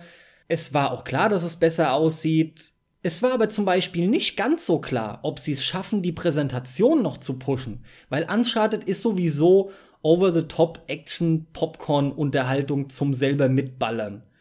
Das ist eh schon übertrieben wie die Sau und, und bereits seit dem ersten Teil äh, seit dem ersten Teil und der ersten Zwischensequenz denkt man sich fast schon, wie kann der Kerl das überleben? Ne? Und dann ist halt auch quasi die Frage durchaus berechtigt, wie will man das wirklich noch toppen, wenn man eh schon nicht mehr glaubt, das kann kein Mensch überleben. Aber genau das ist der Punkt. Uncharted ist in meinen Augen diese ganze Serie eine der besten Action-Adventure-Serien, die, die es gibt und schon lange besteht. Und macht genau diesen Aspekt so gut, diese, diese Action-Popcorn-Unterhaltung, wie eben schon beschrieben, bei der man aber selber halt eben teilhaben darf in durchaus sehr langen Deckungsballerpassagen, die aber, wie ich finde, echt gekonnt sind. Das Ding ist auch einer der besten Deckungsshooter. Der funktioniert fantastisch. Deswegen würde ich auch beim Genre immer so ein bisschen so Slash sagen, so Action, Adventure, Slash, Third-Person-Shooter oder so, wäre eigentlich korrekt, ne? Ja, das stimmt. Das ist echt nicht verkehrt. Das äh, muss man da eigentlich mit erwähnen. Das ist so ein, so, so ein gewisser Mix, der da entsteht. Ist korrekt. Ebenfalls auch die Kletterpassagen, die dazugehören. Ich muss immer wieder an die Sense of Time Trilogie vom Prinz denken. Genau so oder sehr ähnlich spielen sich Uncharted Kletterpassagen.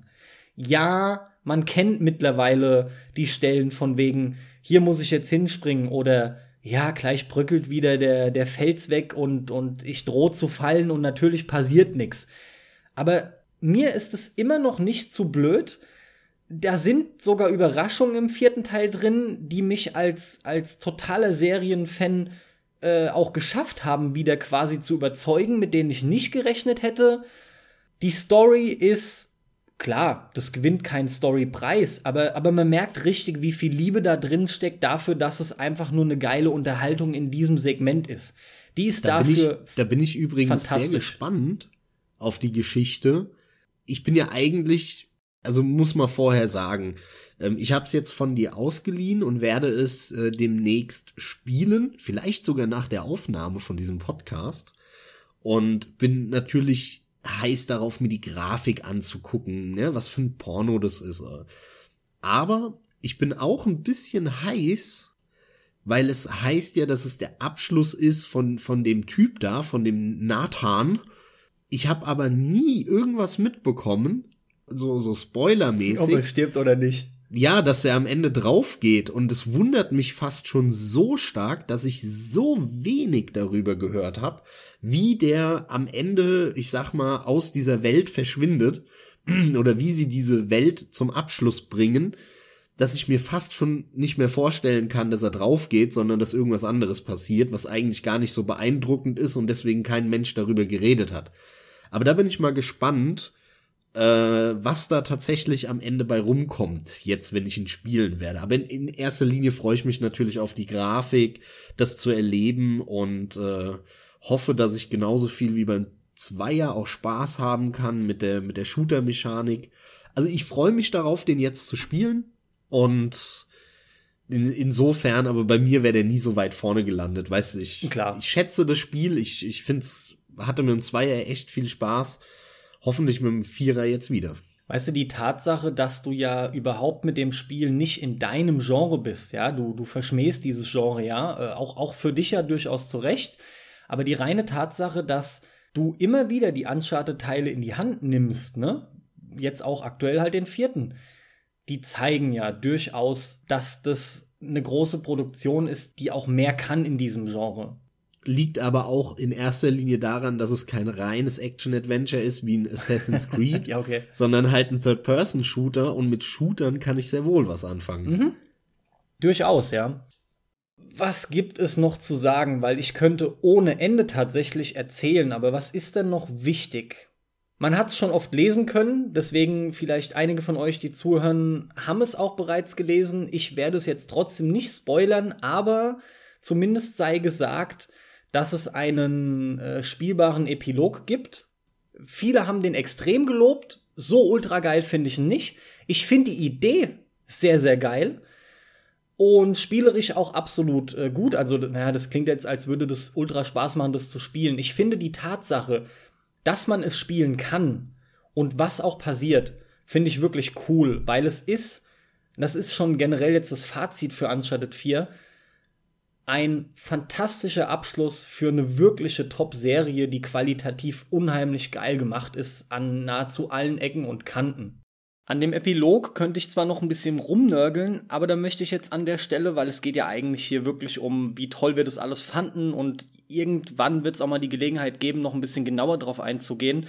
Also Epilog ist wirklich, ich finde ihn toll, er ist nur, er ist eigentlich zu sauber für meinen Geschmack hätte man auch hingehen können und hätte ganz einfach etwas noch drastischeres vollzogen, was mir persönlich auch besser gefallen hätte.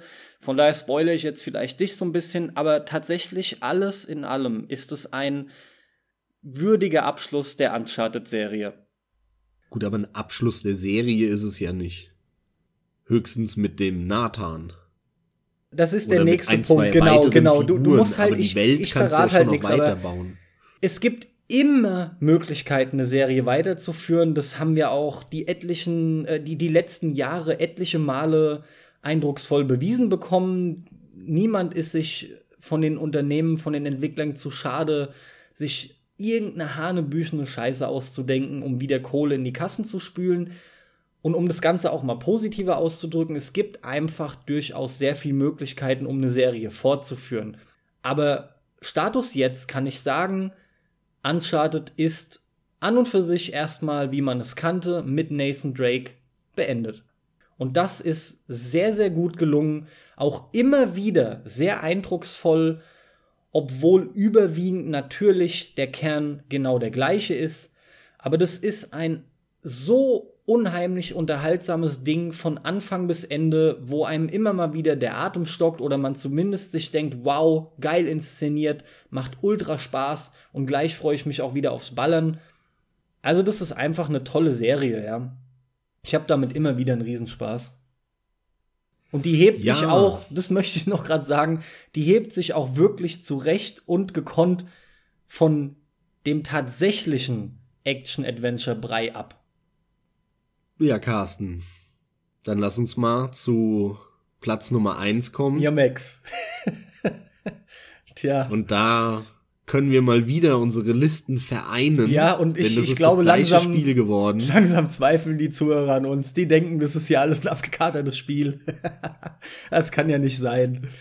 Aber man hat's schon in einem alten Podcast, den wir ungefähr vor einem halben Jahr aufgenommen haben, hätte man es schon raushören können. Bisschen weniger, Max. Ich glaube, es waren drei Monate oder vier. Aber ja, Okay, ja, okay, mag sein. Äh, das, man kommt auch immer durcheinander mit Aufnahmen weiß, und Veröffentlichungen und so. Da sind ruckzuck vier, fünf Wochen da äh, dazwischen.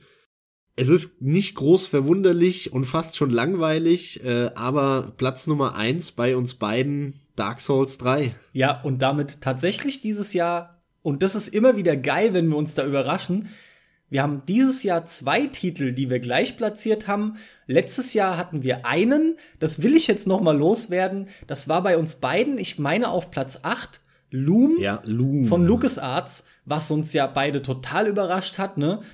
Mir empfohlen von dir und dass wir das dann wirklich beide in die Top 10 auf 8 genommen hatten, war Wahnsinn. Und jetzt haben wir beide in den Top 10 mit Platz 6 Firewatch und mit Platz 1 Dark Souls 3 ist auf jeden Fall geil. Sowas macht echt Spaß.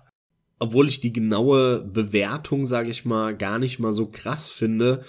Eher die Anzahl der Spiele, die wir gleich haben, auch in der Top 10. Da muss ja auch ein Firewatch dazu nehmen. So mal ein Inside, ein Dark Souls jetzt eben. Äh, und, und das ist krass, dass wir fast die halbe Top 10 gleich haben.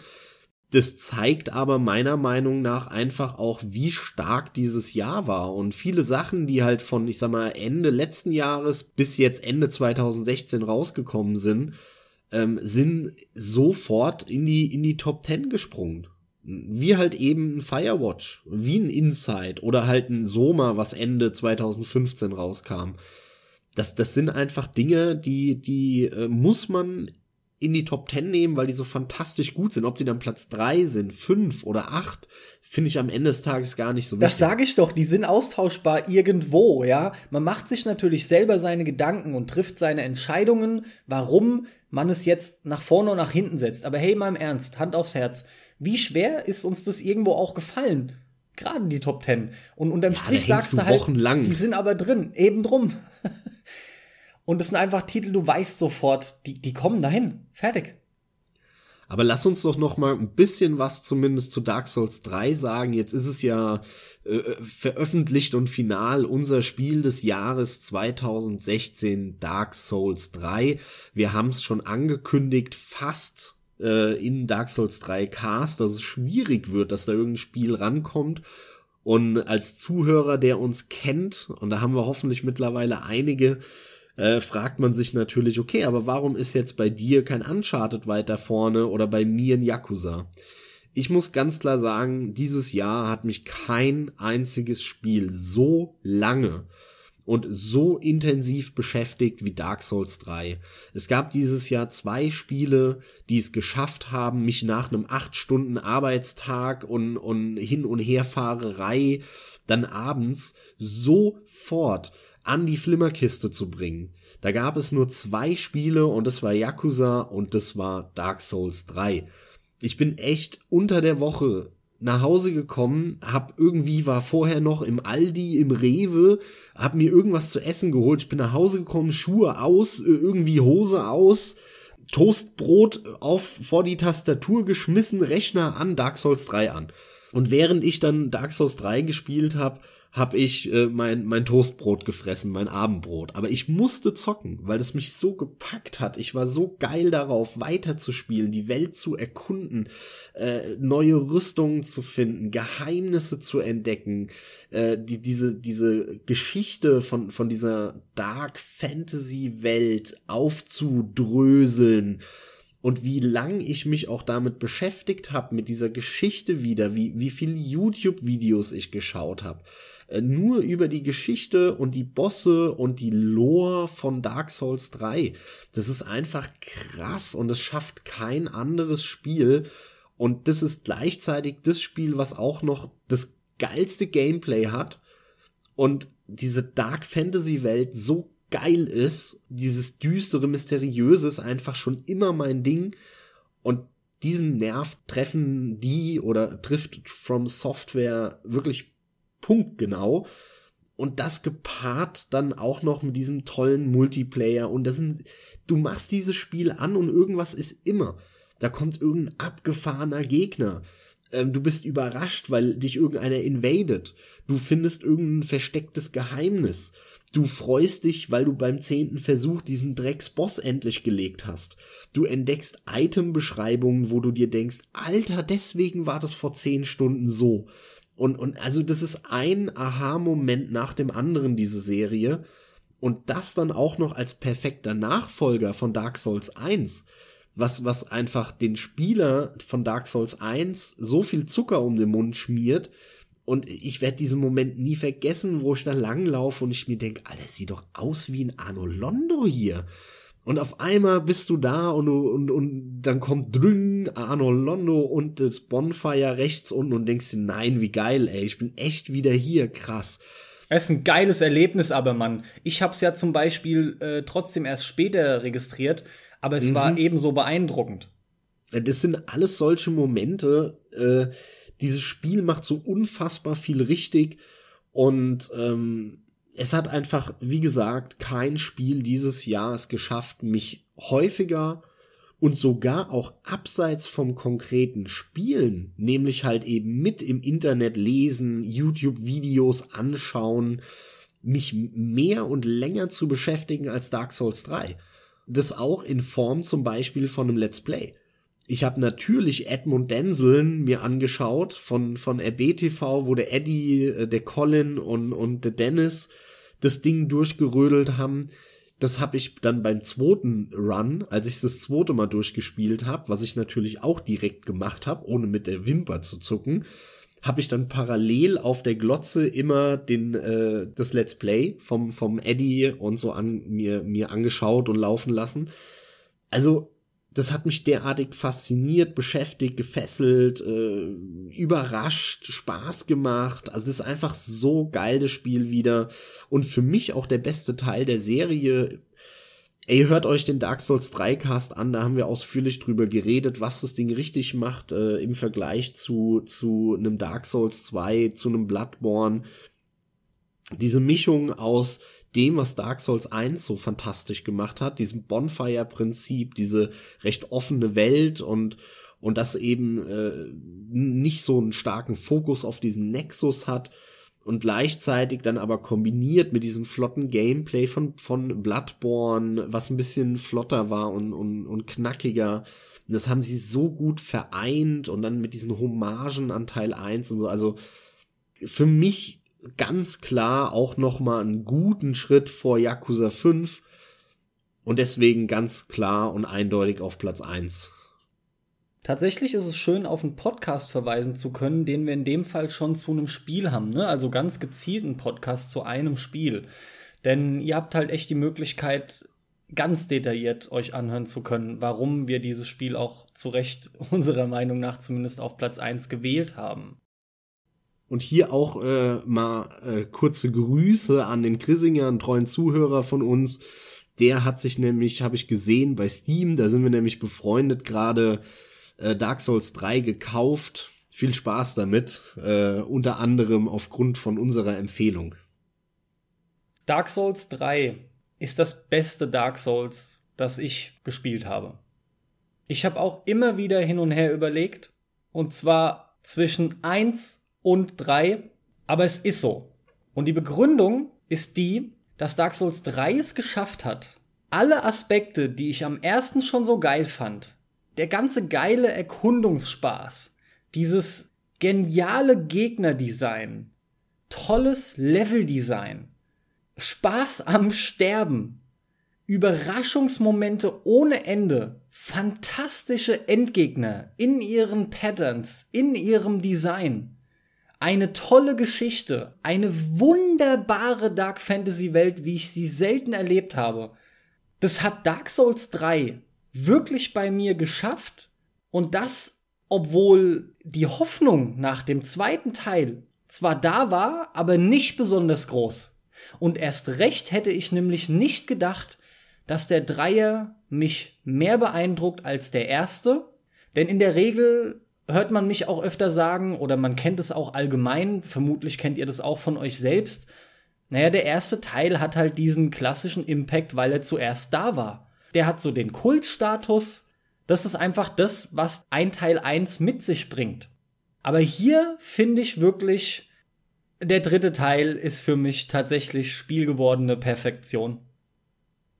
Da will ich gar nicht widersprechen, uns einfach mal im Raum stehen lassen und damit unsere Top 10 dahin gleiten lassen in die Ewigkeit und in das Internet und in eure Ohren.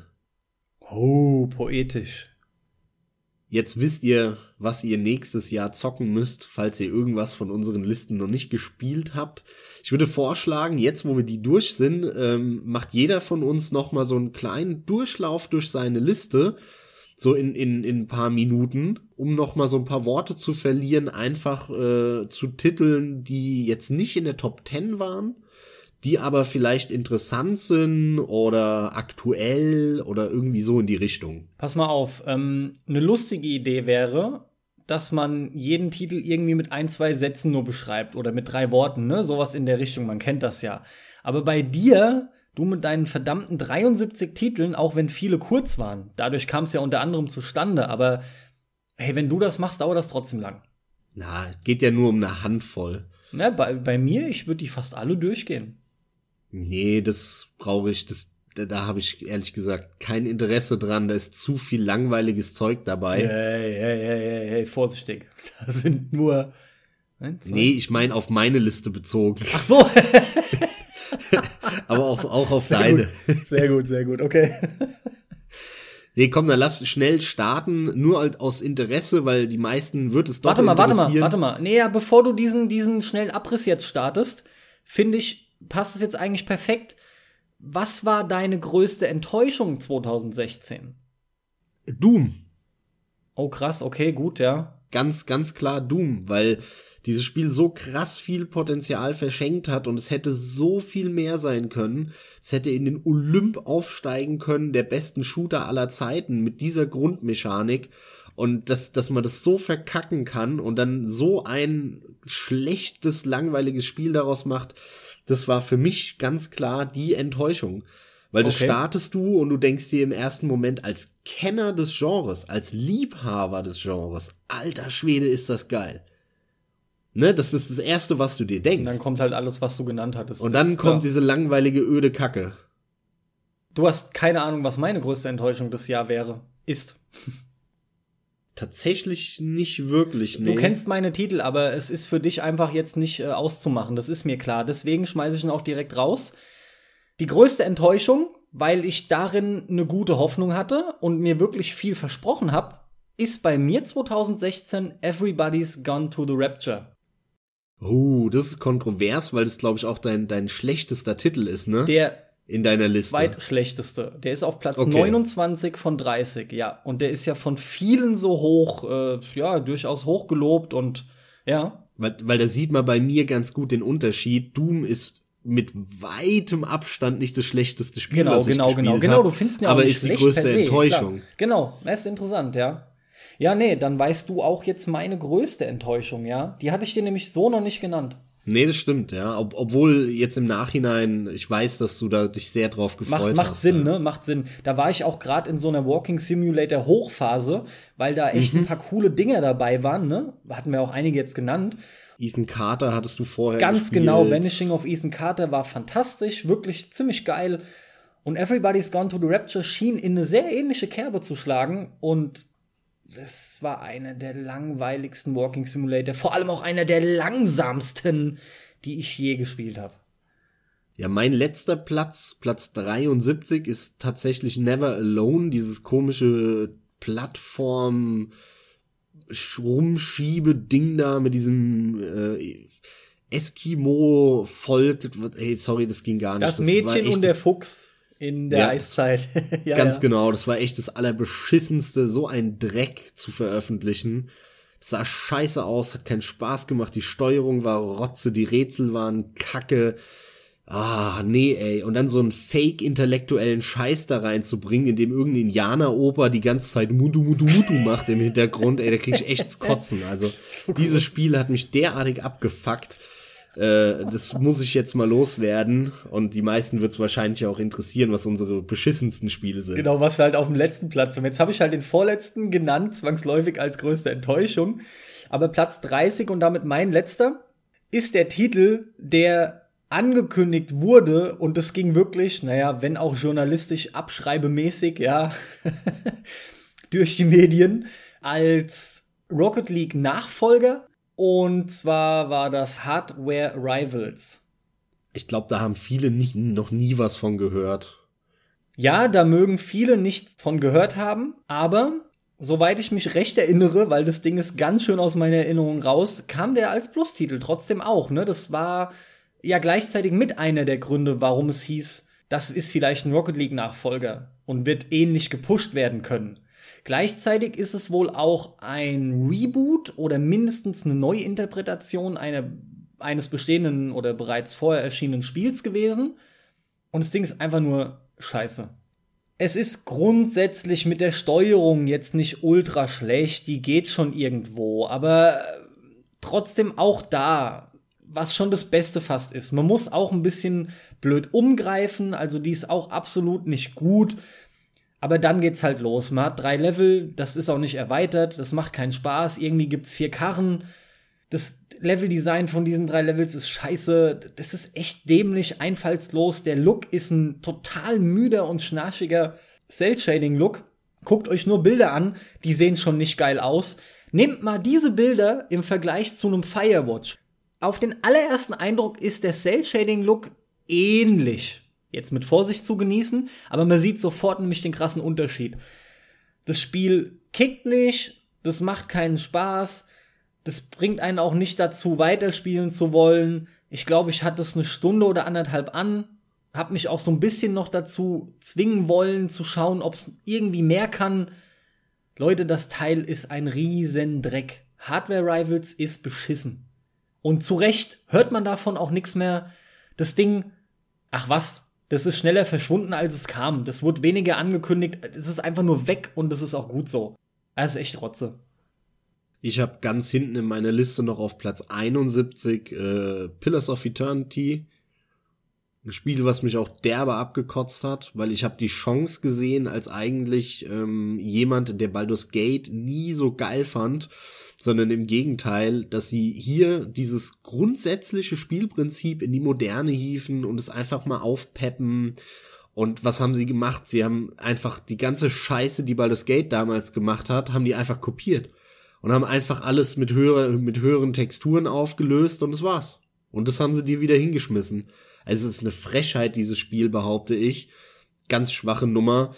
Und ich, mir ist ein Rätsel, wie so viele Zeitschriften so einem Spiel 90er Wertungen geben können oder Ende 80er Wertungen. Die haben ein Spiel von 1998 nochmal rausgebracht. Und zwar eins, was meiner Meinung nach schon damals nicht besonders gut war. Also bin da sehr erschüttert und ernüchternd über dieses Spiel. Ähnlich wie über Sunless Sea. Platz 67 bei mir. Ein Titel, der sehr gehypt wurde von vielen und der in ganz vielen äh, 2015er Jahresrückblicken ganz vorne gelandet ist. Und das ist auch so ein Ding, es ist einfach ein, ein schlechtes Spiel, ein langweiliges Spiel. Das mag ja sein, dass die Texte ganz nett geschrieben sind, aber ein Spiel ist kein Buch. Nur weil da nett geschriebene Texte drin sind, äh, heißt es nicht, dass es ein geiles Spiel ist. Und die Journalisten, weil die halt den ganzen Tag irgendeinen Käse schreiben, äh, sobald da ein Spiel ist, was gut geschrieben ist, hat das 80, 90 Prozent Wertungen, wo ich mir denke, nein, Leute, das ist kein Buch ein Buch, da ist es wichtig, dass du gut schreiben kannst. In dem Spiel nicht. Ein Spiel kann unter anderem davon leben. Ja, das mag ja sein. Und Sunless Sea scheitert aber komplett daran. Da funktioniert gar nichts. Es ist so ein langweiliges, schlechtes Roguelike. Für mich auch vollkommen unverständlich, wie dieses Spiel in so vielen Listen so weit vorne gelandet äh, ist. Willst du noch weitermachen oder soll ich jetzt weitermachen? Mach du weiter. Gut, dann mache ich das, was ich vorgeschlagen habe. Das interessiert die Leute auch bestimmt. Ich werde jetzt jedes meiner Spiele mit einem Satz benennen, betiteln, wie auch immer. Platz 28, Broforce. Bestimmt gut auf anderen Systemen als auf der PS4, ruckelt wie die Hölle. 27, Paragon. Hat mir gezeigt, dass ich kein MOBA-Fan werden werde. Platz 26, Blue Estate. Netter Rail-Shooter, der sich mit dem Pad steuern lässt. Stick It to the Man, gut bei den Ideen, aber langweilig zu spielen. Dangerous Golf, Burnout Crash Modus als Golfspiel, Assassin's Creed Unity, Assassin's Creed, Roundabout, leider der Funke nicht übergesprungen, behaupte aber, der ein oder andere kann viel Spaß damit haben, sollte man sich mal anschauen. Nidok, tolles Teil, aber nur wenn man permanent Leute hat. Trackmania Turbo. Editor ist beschissen, Spiel macht einige Stunden Spaß. Gone Home, überbewertet, dennoch unterhaltsames Explorationsspiel mit durchaus ganz gelungener Geschichte. Life is Strange. Bin ich hin und her gerissen, ist auf jeden Fall überbewertet, hat aber irgendwie Laune gemacht. Layers of Fear, cooles Horrorhaus, macht Spaß zu erkunden, was die Räume so mit sich bringen. Shadow Warrior, cooler schnörkelloser Shooter, stellenweise zu lang in den Levels. Hitman Go, fantastisches Brettspielkonzept, das immer wieder zu einer Runde einlädt. Thumper, absolut fantastisches Rhythmusspiel, das jeder Musikspiel, Rhythmus-Fanspiel gespielt haben sollte, kickt wie die Hölle. Grim Fandango Remastered, endlich habe ich es auch gespielt, eines der besten LucasArts Adventures, trotz einiger schwachsinniger Rätsel, aber das gehört dazu. Helldivers, schnappt euch einen, mindestens einen Koop-Partner und habt für 20 bis 30 Stunden Action und Loot Spaß. Skyrim Special Edition ist dann Platz 11 und damit der letzte Titel, bevor meine Top 10 gestartet hat oder startet. Und Skyrim im Anschluss an Fallout. Ich bin endlich in diesen Bethesda-Welten drin. Tolles Spiel, bis jetzt 45 Stunden Spaß mit. Werde ich immer wieder mal anmachen, um weiterzugehen, weiter zu erkunden. Ja, mittlerweile funktioniert die Formel. Jetzt habe ich alle Spiele genannt, bestimmt interessant. Und Max, jetzt, was du noch alles so hast. Ja, danke für den Abriss nochmal. Ähm, ich werde aber dabei bleiben. Ich werde mir nur ein paar rauspicken, ähm, die interessant sind, meiner Meinung nach. Und es geht bei mir weiter mit dem Platz 55, und zwar ist es bei mir Life is Strange 55 von 73. Ganz ehrlich, Schrott, der ganz nett aussieht. Also auch hier, wie, wie dieses Spiel so gute Wertungen abbekommen konnte, ist ein, ein Witz. Das ist spielerisch einfach nur Dreck, das Spiel. Die Entscheidungen, die du fällst, sind langweilig. Die Figuren sind langweilig. Da passiert gar nichts. Also tut mir leid, dieses Spiel ist einfach nur destillierte Langeweile. Ich habe irgendwo am Anfang von Episode 4 habe ich einfach abgebrochen, weil es mir am Arsch vorbeiging, was da passiert und ich mir einfach nur gedacht habe, ey, wenn ich das jetzt noch vier Stunden weiterspiele, dann verpasse ich vier Stunden von einem anderen Spiel, die ich noch in dieses Jahr reinbekomme. Also hör auf damit. Ich kann es verstehen. Ich hab's ja, man hat es leicht durchhören können bei meinem schnellen Abriss. Aber ich finde es nicht so schlimm wie du. Dennoch, ja, das Ding ist eines der meiner Meinung nach überbewertetsten Spiele der letzten Zeit. aber maßlos. Es ist maßlos. klar, was es versucht, aber das schafft es ja nicht. Und es bringt auch nichts konsequent zu Ende, um wirklich sagen zu können, wow, wow, das ist jetzt aber ultra krass, was ihr jetzt wirklich an der Stelle gerade macht mit der Thematik. Also Wahnsinn, das habe ich ja noch nicht gesehen. Das passiert halt nie in dem Spiel. Das ist schade. Das verstehe ich halt aber nicht. Das ist so ähnlich wie bei Pillars of Eternity, weißt du? Es gibt halt eine Mini-Gruppe da draußen. Bei Pillars of Eternity sind es halt die 20 noch lebenden Baldur's Gate Freaks und bei Life is Strange sind es halt die zwölf Jahre alten Emo-Mädchen, die gerade Stress mit ihren Eltern haben und deswegen am Fenster rauchen. So. Und diese beiden Gruppen, die haben halt Spaß mit diesen Spielen, weil die die irgendwie verkörpern. Ich kann, das ist ja in Ordnung, die können ja damit Spaß haben. Ich habe in meinem Leben auch schon mit genug Spielen, die man eigentlich in der Luft zerreißen kann, Spaß gehabt. Aber warum zur Hölle kriegen die so gute Bewertungen? Warum schreibt man da nicht hin, hier, bumm, fünf von zehn, äh, wenn du geil drauf bist, kannst du damit Spaß haben, ansonsten lass die Finger weg. Das ist für mich ein, ein ganz großes Mysterium. Ja, das kann ich auch nicht begreifen. Aber hör auf, wie oft haben wir da jetzt schon drüber geredet, dass Spiele immer, immer falsch. Wieder. Ja, eben. Immer wieder. Kannst du nicht oft genug drüber reden. das ist auch wieder wahr. Mein nächster Titel ist Platz 49, der ganz interessant ist, und das ist Undertale, auch ein Titel, der extrem gehypt wurde, den viele extrem hoch bewertet haben. Und das ist nichts anderes als ein mittelmäßig bis schlechtes Rollenspiel, wo sie halt anstatt bei dem Button, wo du den Wusch-Effekt auslöst, Schwert hinzuschreiben, haben sie halt hingeschrieben, bezirpsen. Zum Beispiel oder Witze machen. So, der Wusch-Effekt kommt genauso wie als würde das Schwert stehen und dann gewinnst du oder verlierst du. Sorry, kann ich nicht verstehen, wie man einem Spiel, das einfach so langweilig eigentlich ist, so gute Bewertungen gibt. Ganz kurz, ganz kurz, ich versuche jetzt mal für die Zuhörer zu sprechen, aber dieses Spiel wurde ja, also ich habe es selber nicht gespielt, aber das wurde ja viel gelobt dafür, allem voran, ne, für so Aktionen wie jeder, der sich damit kurz beschäftigt hat, kann sich unter Umständen äh, oder hat sich spoilern lassen durch diese Blume, die so geil nett wirkt und lieb und tralala und plötzlich ist die böse. Wow, krasser Twist, Wahnsinn, ja. Aber durch solche Aktionen unter anderem ist das Spiel ja in vielerlei Munde geraten. Und, und, ja. und, und was genau macht es denn in der Hinsicht aber nicht gut? Weil das halt bei einer Handvoll solcher Momente bleibt. Ah, okay. Das ist das Problem. Das, das Spiel lebt nicht davon, sondern das sind nur diese zwei, drei Momente, die, die du dann in irgendwelchen Videos siehst, ähm, weil es mehr nicht gibt. Deswegen siehst du auch immer den gleichen. Alles klar, okay. Was ist noch erwähnenswert in meiner Liste? Mein Platz 40 ist Broforce, 40 von 73. Wäre wesentlich weiter vorne gelandet, wenn es vernünftig laufen würde. Trotzdem hatte ich damit relativ viel Spaß, habe ich äh, mit dem Dom ja im Koop gezockt. Werde ich mir irgendwann auch nochmal für den PC kaufen und dann nochmal in Ruhe zocken, dann mit mehr als 0,3 Frames beim letzten Endgegner. ja, ist eine Zumutung. Das war wirklich kein Spaß. Also es wäre locker zehn Plätze weiter vorne, wirklich cooles Spiel, macht sau Laune gerade im Koop. Aber Leute, lasst die Finger von der PlayStation-Version. Deswegen haben sie die auch direkt ins Plus gekloppt, damit, damit die überhaupt irgendjemand spielt. Das wäre auch bei mir weiter vorne, aber so habe ich es ausgemacht. Ich hätte es an eurer Stelle überhaupt nicht so zu Ende gespielt.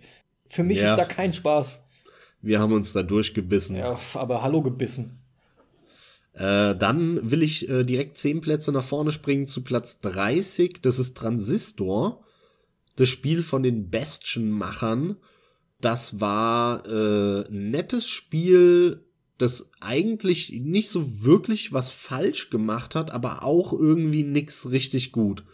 Deswegen ist es 30 von 73, also so im mittleren Bereich. Der Style ist halt geil. Ne? Also es ja. ist alles so mittelmäßig und der Style hebt es dann ein bisschen über die Mitte her ja, hervor kann ich gar nicht viel mehr zu sagen. Die, die machen immer so mittelmäßige Dinge, äh, die auf die ein paar Leute voll abfahren. Ich kann das nicht bestätigen. Ich finde die nur nett. Aber mit Transistor haben sie auf jeden Fall ein Art Design getroffen, was mir sehr, sehr gut gefallen hat. Dann äh, Layers of 4 ist bei mir Platz 27 geworden. Nettes Horror-Ding ohne Highlights fand ich so für Horror-Fans ein Muss müssen sie oder sollten sie schon spielen. Cooles Teil, aber so richtig überzeugen konnte es mich nicht. Nett, cool, aber konnte mich nicht überzeugen. Wie gesagt, Doom Platz 25 bei mir geworden. Platz 21 ist Absu oder Abzu, wie auch immer man es richtig ausspricht. Ich glaube, das fragt sich jeder. Ist auf jeden Fall ein richtig bekackter Name. Also wer sich den ausgedacht hat, der gehört gesteinigt. Aber ist ein nettes Ding. Also das hat mir auch sehr, sehr viel Spaß gemacht. Es ist halt wieder wie so ein Drogentrip, ne? Wie Journey. Das ist halt ein vier Stunden Drogentrip ähm, mit so psychedelischen Klängen und, und Grafiken. Und es hat seine äh, paar richtig coolen Momente, wie zum Beispiel, das hat man in den Trailern auch gesehen, wo man mit den Walen dann so nach unten taucht. Das sind einfach geile Momente, davon lebt das Spiel. Kann ich nur empfehlen. Platz Nummer 19 ist bei mir Street Fighter 5 geworden. Dazu will ich auf jeden Fall auch noch ein bisschen was sagen. Äh, wird ja sehr oder wurde sehr zerrissen äh, Anfang des Jahres, als es rauskam. Zu Recht, weil die da wirklich eine Alpha-Version veröffentlicht haben, muss man so knallhart sagen. Und im Laufe der Zeit haben sie es aber gerade gepatcht. Ich finde das Modell gar nicht so verkehrt, weil warum soll ich mir denn alle eins bis zwei Jahre ein komplett neues Spiel kaufen, wo dann halt einfach die neuen äh, zusätzlichen Inhalte drin sind. Da kann ich mir doch auch direkt einfach nur die neuen zusätzlichen Inhalte online runterladen. Also da, wird ein bisschen viel Tamtam -Tam drum gemacht, finde ich. Ich sehe da keinen Unterschied, ob ich mir halt fünf Jahre lang jedes Jahr den neuen Super Street Fighter, Ultra Street Fighter, Mega, Gamma, Alpha, Delta, Beta Street Fighter Teil hole für 50 Euro oder ob ich einmal 50 hinlege und mir dann halt jedes Jahr für, was weiß ich, 30 Euro einfach nur die zusätzlichen Inhalte hole. Wo ist das Problem, weißt du? Oder selbst wenn es 50 kostet, dann, dann bezahle ich am Ende des Tages genauso viel, hab aber nicht weniger Inhalt. Also ich finde das Modell nicht schlimm, was sie, was sie da machen. Es ist schlimm, dass sie eine Alpha-Version für 70 Euro veröffentlicht haben. Das ist ein Problem. Das Problem existiert nicht mehr, weil jetzt gibt es Patches. Deswegen, wer daran Interesse hat, lasst euch nicht abschrecken von den negativen Reviews im Internet. Mittlerweile ist es ganz gepatcht mit Singleplayer und Pipapo und allem. Am Anfang war es halt frech. Ja, dann äh, mein Platz 16 will ich noch erwähnen. Rise. Son of Rome, ein Spiel, das auch ziemlich zerrissen wurde und bei mir jetzt sehr weit vorne gelandet ist in der Liste dieses Jahr oder 2016, ist ein knallharter Actionschlauch. Ja. Und es ist nicht abwechslungsreich. Ja. Aber Leute, das ist ein Grafikporno Rise. Rise ist ein monotoner oder ein, ein, ein Action-Schlauch-Grafik-Porno und das macht das Ding fantastisch. Ich habe nichts anderes erwartet. Ich habe dieses Spiel gespielt und nicht erwartet, dass ich hier eine Riesenwelt wie, wie in Dark Souls oder in Yakuza bekomme, wo, wo ich super viel machen kann, sondern das ist ein Schlauch, der Hammer aussieht wo mir Gegner entgegengeworfen werden, denen ich die Kopfe abschlage mit hoffentlich geilem Feedback. Und genau das bekommt man bei Rise. Eine knackige sieben Stunden Kampagne mit geilen Finishern, einem fetten Feedback, einem geilen Grafikporno. Also für mich auch da sehr unverständlich, warum das damals, als es rauskam, äh, so schlechte Wertungen stellenweise bekommen hat. Das ging ja runter bis 40, 50, wo ich mir echt denk, boah, also, nee, sorry. Also, das wird dem Ding überhaupt nicht gerecht. Fehlen mir ein bisschen die Worte für. Also finde ich, finde ich äh, äh, wesentlich besser als die meisten Leute da draußen. Platz Nummer 14 ist bei mir IDF geworden. IDF, IDF, IDF. Auch wieder weit vorne. Relativ weit vorne, genau, hatte ich auch sehr viel Spaß dieses Jahr. Immer mit, wieder die Trashperle, ey ist eine absolute Trashperle. Also wenn man echt mit, mit diesen Massenshootern äh, was anfangen kann und auf schickimicki Partikeleffekte verzichten kann, sondern äh, einfach Spaß mit einem Spiel haben kann, auch wenn es nicht so toll aussieht, dann ist es einfach eines der coolsten Dinger, die man bekommt aktuell auf dem Markt. Und da muss man eigentlich zuschlagen. Es ist halt ein bisschen monoton und die immer wieder die gleichen Level hast du dann ja nur mit anderen Gegnern gefüllt das hätte man alles ein bisschen straffen können, ein bisschen kompakter, ein bisschen abwechslungsreicher machen können, aber an sich ist es einfach ich habe da 40, 50 Stunden super viel Spaß mit gehabt.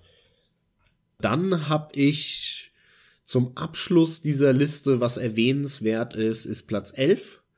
Da habe ich nämlich auch lange natürlich überlegt, ob es nicht doch Platz 10 ist oder nicht. Ne? Und dann, ich habe es dann aber nicht getauscht mit Fallout 4, sondern Fallout 4 ist Platz 10 geblieben und Platz 11 ist SteamWorld Heist. Das ist wirklich ein schönes Spiel von denen, die SteamWorld Dick gemacht haben. Äh, nur, dass es äh, SteamWorld Dick war ja eher so ein Plattformer und SteamWorld heißt es ein Strategiespiel, ähm, in dem man so zufallsgenerierte Level durchläuft, Raumschiffe.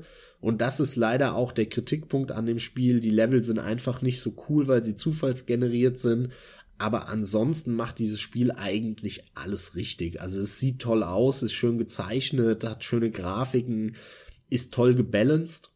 Das Level-System ist äh, super, funktioniert Hammer. Es macht immer wieder Spaß, neue Waffen und Rüstungen einzusammeln. Und das sind so Sachen, die, die, die mag ich einfach, wenn du nicht äh, eine Rüstung einsammelst und die erste Rüstung im Spiel, die du findest, die hat einen Rüstungswert von 8736,39. Sondern die erste Rüstung, die du in diesem Spiel einsammelst, hat einen Rüstungswert von 1. Wer hätte das gedacht? So, das ist aber so banaler Scheiß, wo viele dir immer was vorgaukeln, was sie nicht sind. Und SteamWorld Dick und SteamWorld heißt sind da sehr ähnlich oder sehr, sehr ehrlich und ähnlich. Also kann ich nur empfehlen, guckt euch einen Trailer an, tolles Strategiespiel, macht super viel richtig und das sind auch Spiele, denen einfach viel zu wenig Aufmerksamkeit äh, geschenkt wird und die meines Erachtens auch stellenweise unterbewertet werden. Ähm, die Entwickler leisten da eine Hammerarbeit. SteamWorld Dick war ein fantastisches Spiel und SteamWorld heißt ist genauso ein tolles Spiel, was man gespielt haben muss. Schaut es euch an. Klare Empfehlung von mir. Und damit auch das Ende dieses kleinen Abrisses meiner Liste. Bin gerade die Liste noch durch, äh, weil ich geguckt habe, mein, mein IDF war auf war 2014. Was du jetzt gespielt hast, war 2014 bei mir auf Platz 2. Ja, du bist halt immer da mehr der Multiplayer-Freak. Der war auch cool, den habe ich ähm, Alex cool zocken können. Und mit irgendeinem Fremden noch überlege ich gerade. Ja, cool, ja. Ich muss halt echt sagen, also dieses Jahr war einfach ultra stark. Ich habe super viel gespielt. Ich glaube, ich habe noch nie in, in der Liste 73 Spiele gehabt. Das heißt, ich habe so viel wie noch nie gespielt. Es gab unglaublich viele gute Spiele. Und es war spannend das Jahr. Wir haben äh, den, den Startschuss von äh, Virtual Reality miterlebt dieses Jahr. Die Ankündigung von der Nintendo Switch zum Beispiel, über die dann ja auch wieder spekuliert wurde und Scorpio und PlayStation 4 Pro und so. Ja, das sind alles so Hardware-Entwicklungen, die, die wir jetzt miterlebt haben, die das Jahr auch noch mal aufgepeppt haben, ne, spannend gemacht haben wie gut sich das verkauft oder, oder eben nicht oder äh, was für Spiele dafür rauskommen oder eben nicht. Und nur um mal ein paar Titel zu nennen, die wir in unseren Listen überhaupt nicht drinnen haben, weil wir sie nicht gespielt haben. 2016 reden wir von Overwatch, Riesenhype, Final Fantasy 15, endlich anscheinend mal wieder ein zumindest vernünftiges Final Fantasy, Forza Horizon 3, Battleborn, Riesenflop, interessant. Mafia 3, Riesenflop. Watch Dogs 2, Mighty Number no. 9. The Last Guardian jetzt Ende des Jahres. Titanfall 2, The Witness, Deus Ex Mankind Divided. Hyper Light Drifter, Song of the Deep, Battlefield 1, COD, Infinite Warfare will ich unbedingt noch spielen. No Man's Sky haben wir auch in unseren Listen nicht. Also allein was da für große, spannende, interessante Spiele, selbst wenn sie, wenn sie vielleicht enttäuscht haben, dieses Jahr rausgekommen sind, was in der Branche alles passiert ist, ist schon krass. Ja, du hast auch einige sagen. genannt, auf die ich mich noch tierisch freue. Mankind Divided bin ich gerade dran, macht Spaß, ja. Lauter so Sachen, klar, da ist noch viel. Also damit will ich einfach noch mal betonen, was für ein cooles Spielejahr das war. Ja. Und äh, vielleicht gab's nicht so diesen einen Ultra-Hit. aber es gab einfach eine Palette an richtig geilen Spielen dieses Jahr, wie es das in kaum anderen Jahren gegeben hat. Vielleicht in dem Jahr 1998, vielleicht in dem Jahr 2008 oder 2009. Das waren auch sehr starke Spielejahre. Aber es war schon äh, ein außergewöhnlich gutes Jahr und deswegen bin ich bin ich zufrieden und schließe das Kapitel 2016 mit einem mit einem wohlen Bauchgefühl und sag ja, zocken war echt geil 2016. Dem schließe ich mich nur allzu gerne an. Gut, dass du noch mal einige Titel genannt hast, die es halt leider nicht in unsere Liste geschafft haben, aber das meiste von dem von dir genannten wird es in die nächste Liste mit Sicherheit schaffen. Ja. Die meisten Titel, die du nanntest, sind Titel, die wir beide spielen wollen. Das wird auch sehr interessant. Titanfall 2 alleine. Zum Beispiel. Sehr Ach. gespannt auf den Singleplayer. Ich finde es auch noch mal interessant, dass du mehr als doppelt so viele Titel wie ich hast. Deswegen sage ich noch mal zum Abschluss, was Titel angeht, nach wie vor verbringe ich sehr viel Zeit mit Rocket League. Das ist für mich ein Dauerbrenner, seit er rauskam. Unglaublich, aber ein fantastisches, skillbasiertes Ding. Fetzt ohne Ende. Man wird stetig besser, auch wenn die Lernkurve nach hinten raus dann echt hoch ist und krass ist fantastisch. Und es gibt so Sachen, die man auch immer wieder mal spielt. Das darf man halt auch nicht unter den Tisch fallen lassen. Man hat ja auch Spaß mit alten Spielen, die man einfach noch mal wiederholt. Ich habe jetzt zum verdammt noch mal vierten Mal Burnout Paradise gezockt, weil ich mir so sehr ein neues Burnout wünsche, was mir einfach zeigt, obwohl ich immer wieder gesagt habe, Paradise ist halt gut für das, was es ist, sogar sehr gut. Aber ich wünsche mir wieder ein normales streckenbasiertes Burnout zurück. Aber wenn ich Burnout zock, greife ich zum Paradise. Und ich habe mir 2016 endlich in einem coolen Sale Big Surf Island, den DLC, gegönnt. Und hab da, ich weiß nicht, 10, 12 Stunden versenkt. Und das Ding ist fantastisch. Das ist gar nicht besonders groß von der Fläche her. Aber da ist eine Vertikalität drin, die ist fantastisch. Da sind Sprünge drin, die gab es im Hauptspiel überhaupt nicht. Ah, das sind einfach Spiele, die sind so derbe geil, die machen auch immer noch so viel Bock. Und den IDF, den du gezockt hast, Max, mhm. der bei mir auf Platz 2 war 2014, den habe ich jetzt in der 4.1er Remastered-Version nochmal halb gezockt. Auf der PS4. Weil es einfach toll war. Also, Uncharted Collection sehe ich auch gerade noch. Verstehst du? Das ist es genau, ja. Leute, es gibt halt geht mir absolut nebenbei so. noch ja, so viel ich, Zeug. Ich zock ja sogar sogar tendenziell, äh, glaube ich, immer noch mehr alte Sachen als du oder oder Spiele also mehrfach durch. Ja, mehrfach auf jeden Fall. Auch da zum zum Vergleich, dass man vielleicht ein Gefühl bekommt, was ich noch alles dieses äh, Jahr, also 2016 gezockt habe. Ich habe auch erneut durchgespielt. Dark Souls 2 mit allen DLCs 2016 im Sommer.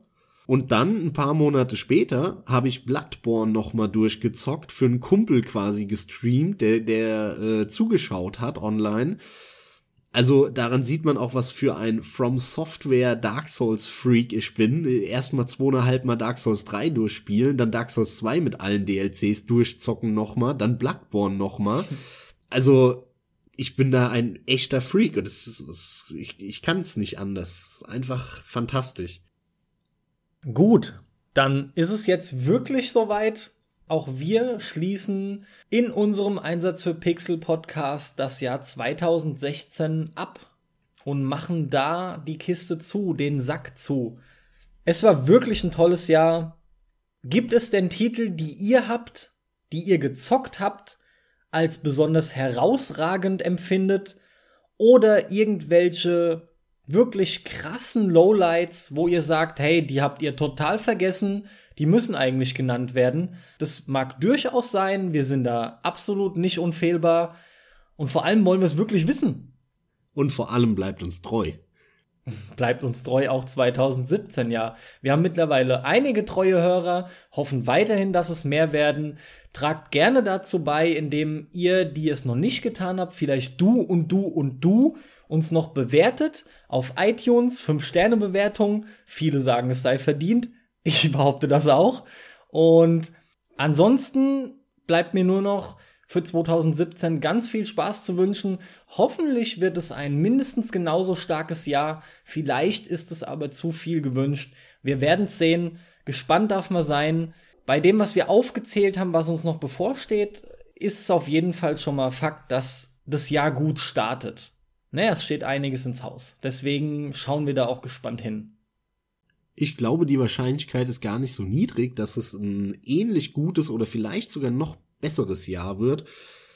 An großen Titeln haben wir verdammt viel geilen Scheiß, der rauskommt. Und wenn du da jetzt noch alles hinzufügst, was du noch nicht weißt, was noch nicht angekündigt ist, was für Perlen, Indie-Perlen erscheinen werden, die jetzt noch keiner im Auge hat, 2017 äh, ist dann so ein bisschen der, der Scheideweg äh, für PlayStation, VR und generell Virtual Reality. Kommt da noch was, was das Ding softwaremäßig wirklich in den Olymp hebt oder nicht? Ähm, wie schlägt ein Resident Evil 7 das zum Beispiel an oder auch nicht? Also ich glaube, da kommt krass viel 2017. Ich bin da sau gespannt und ich glaube, die Wahrscheinlichkeit ist gar nicht so niedrig. Wie immer stirbt die Hoffnung zuletzt. Wir freuen uns, ihr freut euch auch und damit seid ihr entlassen. Wie immer von mir viel Spaß beim Zocken, haut rein, wir hören uns sehr oft hoffentlich im Jahr 2017. Danke fürs Zuhören, zockt mehr, zockt weiter, zockt intensiver. Tschüss. Ciao, ciao.